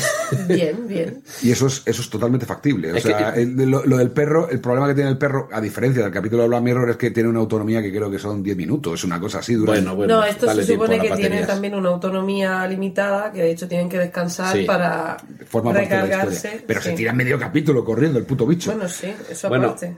Eh, básicamente este capítulo yo creo que es el más flojo de toda la serie. a mí, me, a mí me En- gustó. En cuanto a realización, tampoco dice gran cosa. Es Y tampoco te hace un contexto, porque no sabes tampoco básicamente es, exactamente qué es lo que un, está un- pasando. un mundo apocalíptico en el que hay perros robóticos sueltos que de los que tienes que huir porque te matan. embargo, lo ha dirigido David Slade, que eh, en la serie de Aníbal hizo un- una, una- Pedazo de serie. una- un, un arte de la violencia, la convirtió en arte, en una delicia visual, y en, en American Ghost, que no sé si habréis tenido oportunidad de, Sí, de- sí, de sí. verla, También. es otra maravilla, otra maravilla visual. Y sin embargo, en este, pues no se ha lucido demasiado. Incluso No, no, en nada. blanco y negro sucio, feote. No, a mí Blanco y negro, sucio, feote. no me ha triunfado. Que blanco y negro más lucido Sí, y sí. menos lucido, no lo mismo, yo qué sé. Sí, sí, sí, sí. Y terminamos Venga, con claro. Black Museum, el último capítulo de la cuarta temporada de Black Mirror. que yo decía al principio que es un poco como un. Puede funcionar como broche de cierre. Decir, bueno, lo vamos a dejar aquí y no volvemos a rodar nunca. O el año que viene tenéis otra temporada, o hacemos un parón de varios años, me sirve para todo. En el que básicamente eh, tenemos una especie como de museo de los horrores, un poco como cotidiano, es decir, eh, es el típico museo este de carretera en Estados Unidos, cutre, es decir, no es el Guggenheim ni el Museo Victoria y Alberto de Sí, que Londres. además que es un museo está en mitad de la nada. Exacto. Y mm, curiosamente vemos que ahí hay algunos objetos que nos recuerdan a distintos capítulos, porque y también son como souvenirs de sí, distintos capítulos. Y, se hace- y explica ciertas cosas de, de otros artilugios que a lo mejor no, no los ves, pero sí que hace referencias al Junípero, la empresa que crea todos esos gadgets. Básicamente, de fondo, eh, hay una historia de una chica que va a, a ver una atracción que hay allí y la atracción que hay los allí- horrores. Sí. Sí. Es básicamente liberar a quien está en esa atracción para encarcelar allí a quien te está guiando por el museo, que es el malo de la película. Quiero decir, es una historia muy. La matanza de Texas, por ejemplo. De, de- te pierdes en mitad de la nada y resulta que quien había allí, que parecía que era un simple granjero o paleto, pues realmente es el malo de la película. Y, y funciona un poco como auto-homenaje. Es una trama que podría haber funcionado perfectamente sin recurrir a todos esos guiños o, o Y autoguiños. con sus tonos también de denuncia al racismo, en fin. También, también, también. Pero En una época en la que en Estados Unidos, cuando se rodó esto, estaba muy caliente con los asuntos del racismo. Pero que la cuestión es que fecha 29 de diciembre de 2017, es decir, que realmente es un episodio reciente, Sí. pero yo creo que a muchos nos ha dejado el sabor de boca de que aquí Black Mirror quizás se va a tomar un descanso. Y ese sabor de boca realmente lo ha desmentido en alguna entrevista el, el propio Charlie Brooker, diciendo que sigue teniendo un montón de ideas para muchos capítulos. Entonces aquí ya la... la- Ne- Netflix eh, no le va a dejar. dejar es claro, es que a eso iba. La reflexión que nos queda es, ¿va a dejar Netflix que la gallina de los huevos de oro tenga un poquito de astringencia? No. No, porque además No sus- creo. de- eh, ha, ha perdido en gran medida una de sus series estrella este, este año, que es House of Cards, porque es una serie absoluta y totalmente basada en el personaje del, del protagonista, que ya veremos qué se inventan para quitarse de encima, pero Pues que se hagan lo que hagan caso- va a ser un, un- un pegote. Hagan lo que hagan va a ser Sí. un pegote. Si hacen caso a la original, pues. No, que, Bueno, la británica. eh, es que con la original ya hubo un momento, bueno, lo vamos a contar ya, Sí, sí. es que la británica tiene 20 años. Sí, sí, sí. Eh, la británica termina con un atentado que acaba con el personaje de Francis Urquhart, que es como se llama en, en The House of Cards. El, Unquart. el- Es que es un juego de palabras entre un quart y chungo. Ah, pues eso no lo sabía. Sé, que es una- eh, sé que es un apellido que existe. De- Sí, sí, sí, no, sí, pero sí, Y- ¿Cómo sería esa familia para que le pusieran ese apellido? Existe el apellido Mamón. Existe el apellido Bueno, Mamón. existía, Maimónides. Pero bueno, la, la cuestión, sí, no, no, no Sí, me sí, miras sí, así, sí. claro, existía. Que la cuestión es que eh, ya hubo un momento en la anterior temporada de House of Cards en la que sufre un atentado. Y claro, yo cuando lo vi dije, Ah, pues ya está. dije, "Pues, pero, o sea, dejad esto para el final. Y de hecho, ya por terminar de reventar House of Cards, esto no sé, seguro que no se lo esperaba a nadie, pero me van a reventar House of Cards y estoy viendo Black Mirror, dos series destripadas por el precio de una. Quien, Estamos que lo tiramos. quien, quien No- lo, no quien- creo- no creo que lo mata trama- guardia, eh, su- No creo que realmente que, que- que- que la- las cosas que se develan de, de- desvelan de la trama de House of Cards sea lo importante de House of Cards. No, ni mucho menos. O sea, No, lo, claro. lo importante de House of Cards no es el qué, es el cómo. Claro, si esto es como decir que al final del camino de Santiago está la Catedral de Santiago de Compostela. Claro, si no, ¿para qué ha ido? si no, ¿para qué ha ido? ¿Y por qué se llama Camino de Santiago? Si no se llamaría el Camino de Nan. Pero bueno, la, la cuestión es que hay un personaje en House of Cards, la, la serie estadounidense, que es el guardaespaldas, que incluso tienen... eh, un- llega un momento en el que hay un trío entre, entre el matrimonio Underwood y el guardaespaldas, y yo dije, perfecto, porque están aumentando todavía más la relación entre los personajes.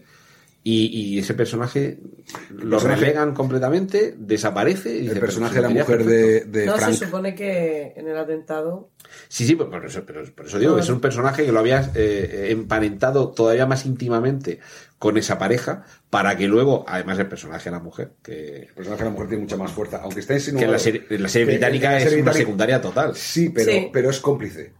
Te dejan claro que es cómplice de todas las, Sí. ma- ma- No de las le da tanta importancia, pero sí que. Y le da permiso para ir a zumbarse a las secretarias y no sé qué. O sea, tienen un acuerdo tácito muy parecido, pero no tiene tanto peso, no tiene tanta potencia el personaje como el de Que, Robin Wright. que de hecho, por, Es que por- eso hay un poco de fallo, eh, sí, un poco de fallo en la serie británica, que es que no ves tan justificado el que haya esa alianza para que el, el atentado en el que están un poco conchavados las mujeres guardaespaldas acabe con la vida de Pero Urquhart. ten, ten- ten en cuenta que, Cosa que aquí sí. que es una serie creo que es del 95, si no recuerdo mal. Sí, mediados de los 90. No tienes las mismas herramientas narrativas disponibles que, que en una serie de Netflix Bueno, no, no me he leído las novelas.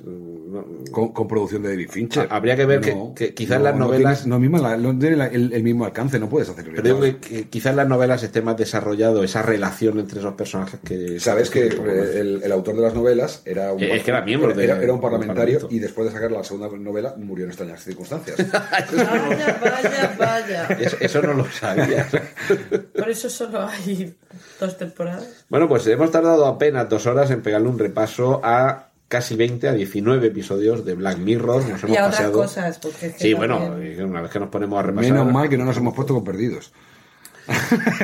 Es Otro ahí, día. ahí yo. Es bueno, de hecho, los eh, oyentes de Milcar FM tienen no completo de toda la serie, pero sí tienen, creo que por lo menos hasta tres o cuatro temporadas de Perdidos analizados por eh, Emilio Cano, por nuestro gran Emilcar, en el blog, eh, perdón, en el blog, en el podcast Still Lost, que es muy, muy, muy recomendable. O sea que fíjate si hacen falta episodios de podcast para repasar esa serie. O sea, eso a- Pues- aquí en preestreno no lo vamos a hacer. A los que todavía queden con la paciencia suficiente para estar escuchándonos, yo recomiendo una serie de no ficción. A ver. Wild Wild Country. Ah, ¿qué tal está? Una delicia absoluta. ¿Sí? Una delicia absoluta. Me la vi sin saber nada de qué iba la historia. Hay solo una temporada. y- de un- uno- unos garrulos en Oregón que de repente les llega una gente y le monta un tinglao, una secta y no sé cuántos. Madre mía, qué pedazo de historia, qué maravilla. Increíble. Pues nada, no- nos, la apuntamos. De todas formas, eh, iba, iba a pedirte alguna, alguna recomendación, pero antes de ello, eh, colofón sobre Black Mirror, Andrés. A ver si sacamos capítulos. Bien. Pues es Son- una gran serie, es muy interesante y parece como un aviso. Nos deja ahí como un aviso de Me- ojo, cuidado. Me encantaría irme de cervezas con Charlie Brooker. Me encantaría irme de cerveza con ese tío. Tiene que ser un tipo muy divertido. Has dicho antes, eh, además no sé si tenemos ya los micros conectados, que hay que tienes un libro de, de sus Sí, artículos de de de The Guardian, sí. Eso me imagino que en inglés, aquí en España ni está ni se le espera. Mm, sí, es que, vamos a ver, él era una celebridad nacional, ¿vale? Él ha alcanzado el mainstream ahora con, con Black Mirror, pero él era, pues ya te digo, como si fuese el Wyoming, una cosa así, ¿no? Era un, un comentarista de, la- de actualidad que mm, lo que sí nos puede servir, lo que, lo que pasa es que hay, hay subtitulado no hay mucho en, en, en- en español, pero por lo menos el, el- el documental que tiene sobre la historia del videojuego, los, creo que se llama Los 20 videojuegos que cambiaron la historia o algo parecido, ese sí está subtitulado al castellano, es muy divertido y como una visión general sobre la historia del videojuego es maravilloso. ¿Es en YouTube o En YouTube, YouTube está pirateado por, por- por gente decente. Es que si no estas cosas no llegan, es que no llegan. No, si no pagas por ellas. Sol. No, no, aunque pagues con ellas. Si el problema, el problema que hay ahora mismo, le- yo es que esta semana lo estoy viviendo y me parece a- auténticamente absurdo, lo estoy viviendo con mi familia. O sea, resulta que mi sobrino vive en Inglaterra con, con- con mi hermana, ¿vale? Y él está enganchado a su serie de dibujos. En este caso creo que es eh, de Lion Guard o algo así, que es, es un spin-off del, del Rey León. Pues no lo puede ver en España. Sí, en España sí está. Bueno, la ponen en Ya, Disney pero no la puede ver no. en lo que él está suscrito. en- me parece que es en Amazon Prime. Él la tiene, Mm. la tiene puesta en Amazon Prime y mi, mi, mi hermana, pues lo típico, como hacen todas las madres decentes, lo pone para que se drogue.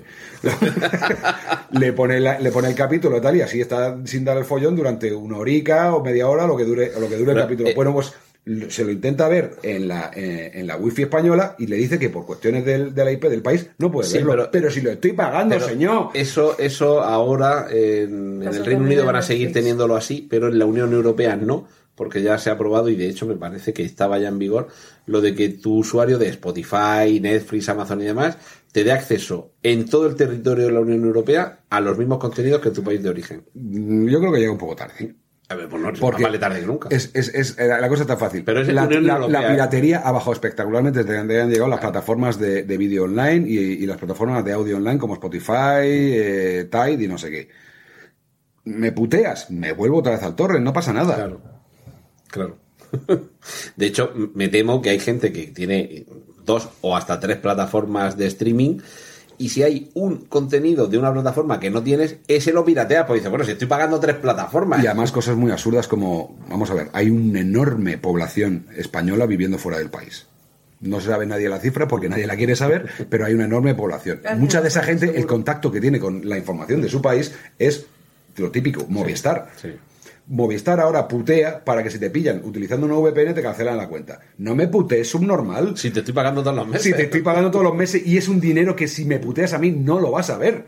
No lo vas a volver a ver. Sí, porque precisamente lo que dices No tú, existe, como te, como te gusta a ti decir, no existe un lucro cesante. No, vuelvo a la piratería y, y más pierdes tú. Quería, sí, quería hacer una recomendación. Recomendaciones. Volviendo al tema de que nos ha traído aquí. eh, para visionar Black Mirror. a ver. Como espectadora. De que- hecho, por eso estás aquí. Correcto. Como he dicho al principio, me deja muy de- de- con el corazón muy mal. Me deja un vacío existencial. Te dejan con, azogue emocional. Sí. Entonces es importante que lo- los que no hayan visto y, se, y quieran ver, a pesar de todos los spoilers que hemos hecho, que quieran ver la serie, es muy importante que estén en unas condiciones anímicas óptimas. Porque No, si no, estás un poquito así tocado, Estás te, te veo debajo de la mesa, abrazado las rodillas y llorando mucho. Con Entonces algún es, episodio más que con otros, sí. Ah, es importante que por lo menos en, en la gran mayoría, salvo en San Junípero, quizá hay Hand de DJ, que son, y bueno, y Black Museum, que Claro. tampoco, Eh, En San Junípero, si te coges San Junípero después de que se te haya muerto el novio, la novia o la mujer, bueno, Bueno. de, de esa no sales, ¿eh? Bueno, vale, pero que esos son menos, te dejan menos desinquieto, como hemos dicho al principio. Es una recomendación como, como espectadora, ¿Pero cuál ves? como que cuál veo, ¿no? Digo que, que Ah, pensaba que ibas a recomendar una serie para ver después de Black no, Mirror no, cuando me no. dije chunga. no, no, no, no, era una recomendación del visionado del propio de Black Mirror. Vale. Y Otra recomendación. Recomendaciones. Me- me- me- Counterpart, A ver, en HBO. ¿de qué va esto? Básicamente es una historia de espías, que ya con, con eso ya solo me tiene ganado. Pero imagínate una historia ¿Esta es la que protagoniza J.K. Simmons? Sí. Ah, vale, ya. maravillosa. Sí. Es con, con una vuelta de tuerca en plan fringe. Sí, sí. Y además, con, bueno, básicamente hay como dos mundos paralelos y vemos que el mismo personaje... Dos mundos paralelos separados por una frontera como la de la Guerra Fría. Y además en Berlín, para que no tengas dudas.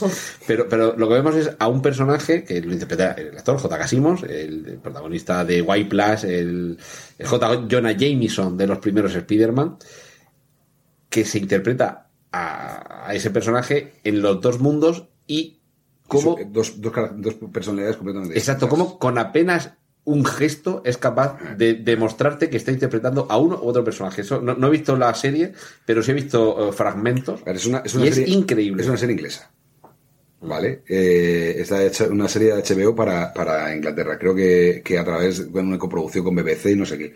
La cantidad de actores secundarios maravillosos que hay en esta serie es increíble. Pero es que las localizaciones, se nota que la han rodado con cuatro duros y han aprovechado la- las localizaciones al máximo. Son localizaciones reales, nada de estudio, fancy, no sé cuándo. No, no, localizaciones reales de Berlín, maravilloso. Y también utilizan el propio Berlín, como el Berlín, Berlín tiene una parte súper moderna y súper guay y una parte súper eh, soviética, súper sí. cutre, jugando con las estéticas de los dos sitios, a mí me parece de, de las delicias de esta temporada. Pues la recomendamos. ya recomendaba antes Silicon Valley, que es, vamos, imprescindible. Pues yo solo recomiendo la última que he visto que me ha gustado mucho, que es eh, El Puente, Broen, que está en Netflix, está muy bien. Falta una última ¿Cuál temporada. de ellas? La original. Sí, es que- La danesa. Sueco-danesa. Sí, sí, la danesa es la que he visto, no he visto las otras. Es que el, el título Bron Broen es sueco-danesa porque Bron significa puente en sueco y Broen significa puente en Porque- danés, Eh, o al revés. Hicieron dos temporadas de una versión inglesa, in- eh, anglo-francesa. Sí. Que, y- que en lugar de un puente era el túnel del Canal de la Mancha, que justo en medio encontraban un cadáver y Sí, bueno, así y la... Intentaron hacer y, y abandonaron una, Sí, primera temporada en Estados Unidos que, que- que tenía que era en Albuquerque. Sí. A- al rebufo del éxito de, de, de Breaking Y Bad. otra que, que igual ya es más, es, es antigua, bueno, no mucho, pero que también me dejó ahí un poco, me explotaba la cabeza y me gustó mucho, es Sense8. Sense8, que Sí, está sí, es también un disparate. Yo me la he visto, me me- la he visto me dos veces y gustó todavía mucho. no sé si me gusta o no. Pues a mí me gusta mucho y se Y supone eso que es van bueno, a hacer... es que eso es bueno. O sea, Claro. cuando te ves una cosa y dices, es que no sé si me ha gustado. O sea, me lo he pasado bien, pero no. Esa está muy Es- es- bien es un disparate. y se supone que como la tiene tres temporadas, pero la dejan dos temporadas Dos. y, y un capítulo. Sí, después. dos Sí. y uno de cierre. y lo dejan así un poco abierto, No, es que pues se supone que van a hacer una película para, Ah, bueno, sí. para terminar Pero porque se ya, queda ya veremos, ya veremos se lo que pasa con ese proyecto, porque es que era carísima esa Sí, sí, producción. es que porque es que lo tenemos que rodar en cada uno de los países. Sí, sí. En Madrid esto, en no sé cuántos esto. Chicos, estudios. No, pues la No, no, no, no, no, no, no, porque además es muy, muy calle. Si de- Sí. vamos, mm, teniendo en cuenta que ellos utilizan el, el Día del Orgullo Gay como Mm. ambientación para la- un montón de orgías eh, surrealistas, que creo que lo he dicho bien, ¿no? Sí, sí, sí, orgías son surrealistas orgías surrealistas, ¿no? Sí, creo que sí. Eh, ya te digo, es que mm, Teniendo el orgullo gay de Madrid, ¿para qué lo vas a recrear en un estudio? No, pero es que seguramente son las, son las mejores escenas de sexo rodadas en este, en este siglo. O sea, son. Porque no- es nunca visto. O sea, es, es muy extraño. Pero. Luego Bueno, tiene ahí algunas cosas de Se- consistencia se- interna Sense8, extrañas. que se escribe Sense y un Ocho. número 8. eh, recordemos a nuestros oyentes que es una serie patrocinada, en el sentido de, de- de que son los que la ponen en marcha, o son las que lo ponen en marcha, las hermanas Bakowski, y que nos cuenta la historia de ocho personajes que descubren que tienen, viviendo cada uno de ellos en una punta del planeta, que tienen una conexión especial. Y Ya está aquí puedes ver. ya hasta aquí puedo ver. Y- Porque si no, mira, mira cuánto Sí, tiempo sí, sí, llevamos. nos, nos tenemos que ir. Vámonos, sí. Y por una recomendación estáis hablando de cosas que te revientan la cabeza y que no sabes si te gustan o no. Legión. Legión es maravillosa. Legión termina, maravillosa. termina de ver un capítulo y dice. Es que no me entero de nada. Ta- ta- ta- También realizador inglés. Sí. Igual es por eso. Y lo mejor que tiene Legión es que. Mm, No, no sabes qué te puede pasar a continuación. No, no, y no solo eso, es que mm, hay mucha gente que le puedes decir, te va a gustar una serie de superhéroes. Y está viendo Legión y ve casi el 80% de la primera temporada, ahora empieza la segunda. y Ah, sí, no sabía que empezaba la Sí, sí, sí. Empieza además- empiezan ahora The Handmaid's Tale Eh, y... empiezan ya.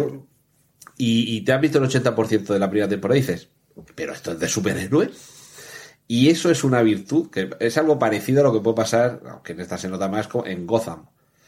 Que estás viéndolo sabes perfectamente los personajes quiénes son, pero realmente no es una serie de superhéroes, es una serie sobre los bajos fondos de una ciudad y la creación de unos personajes que entre ellos una- eh, van a veo- dar lugar a una lo- iconografía que ya conocemos. Lo veo una historia iniciática, fíjate. Sí, sí, sí, sí, es eh, darle una vuelta de tuerca a año, eh, año 1 de Masukeli, del bueno, el famoso cómic de Masukeli Miller, en el que se crea las circunstancias para que luego se desarrolle un personaje. Lo que pasa, claro, aquello era, me parece que eran dos miniseries de tres cómics, y esto, eh, pues no sé, pues ya por qué temporada van, pues tres o cuatro temporadas, Ah, con un Joker que. Heath Ledger es Heath Ledger, y su Joker es su Joker, pero el Joker de Gotham, de la marinera. No, el Joker, el antecedente de Joker, el que Bueno, se inspira en Joker, Exacto, sí. que es el pelirrojo de, de... Ah, ¿cómo se llama la serie esta? Ah, demasiada información. Ve- ver- verano azul. No. No, no, no. Era piraña.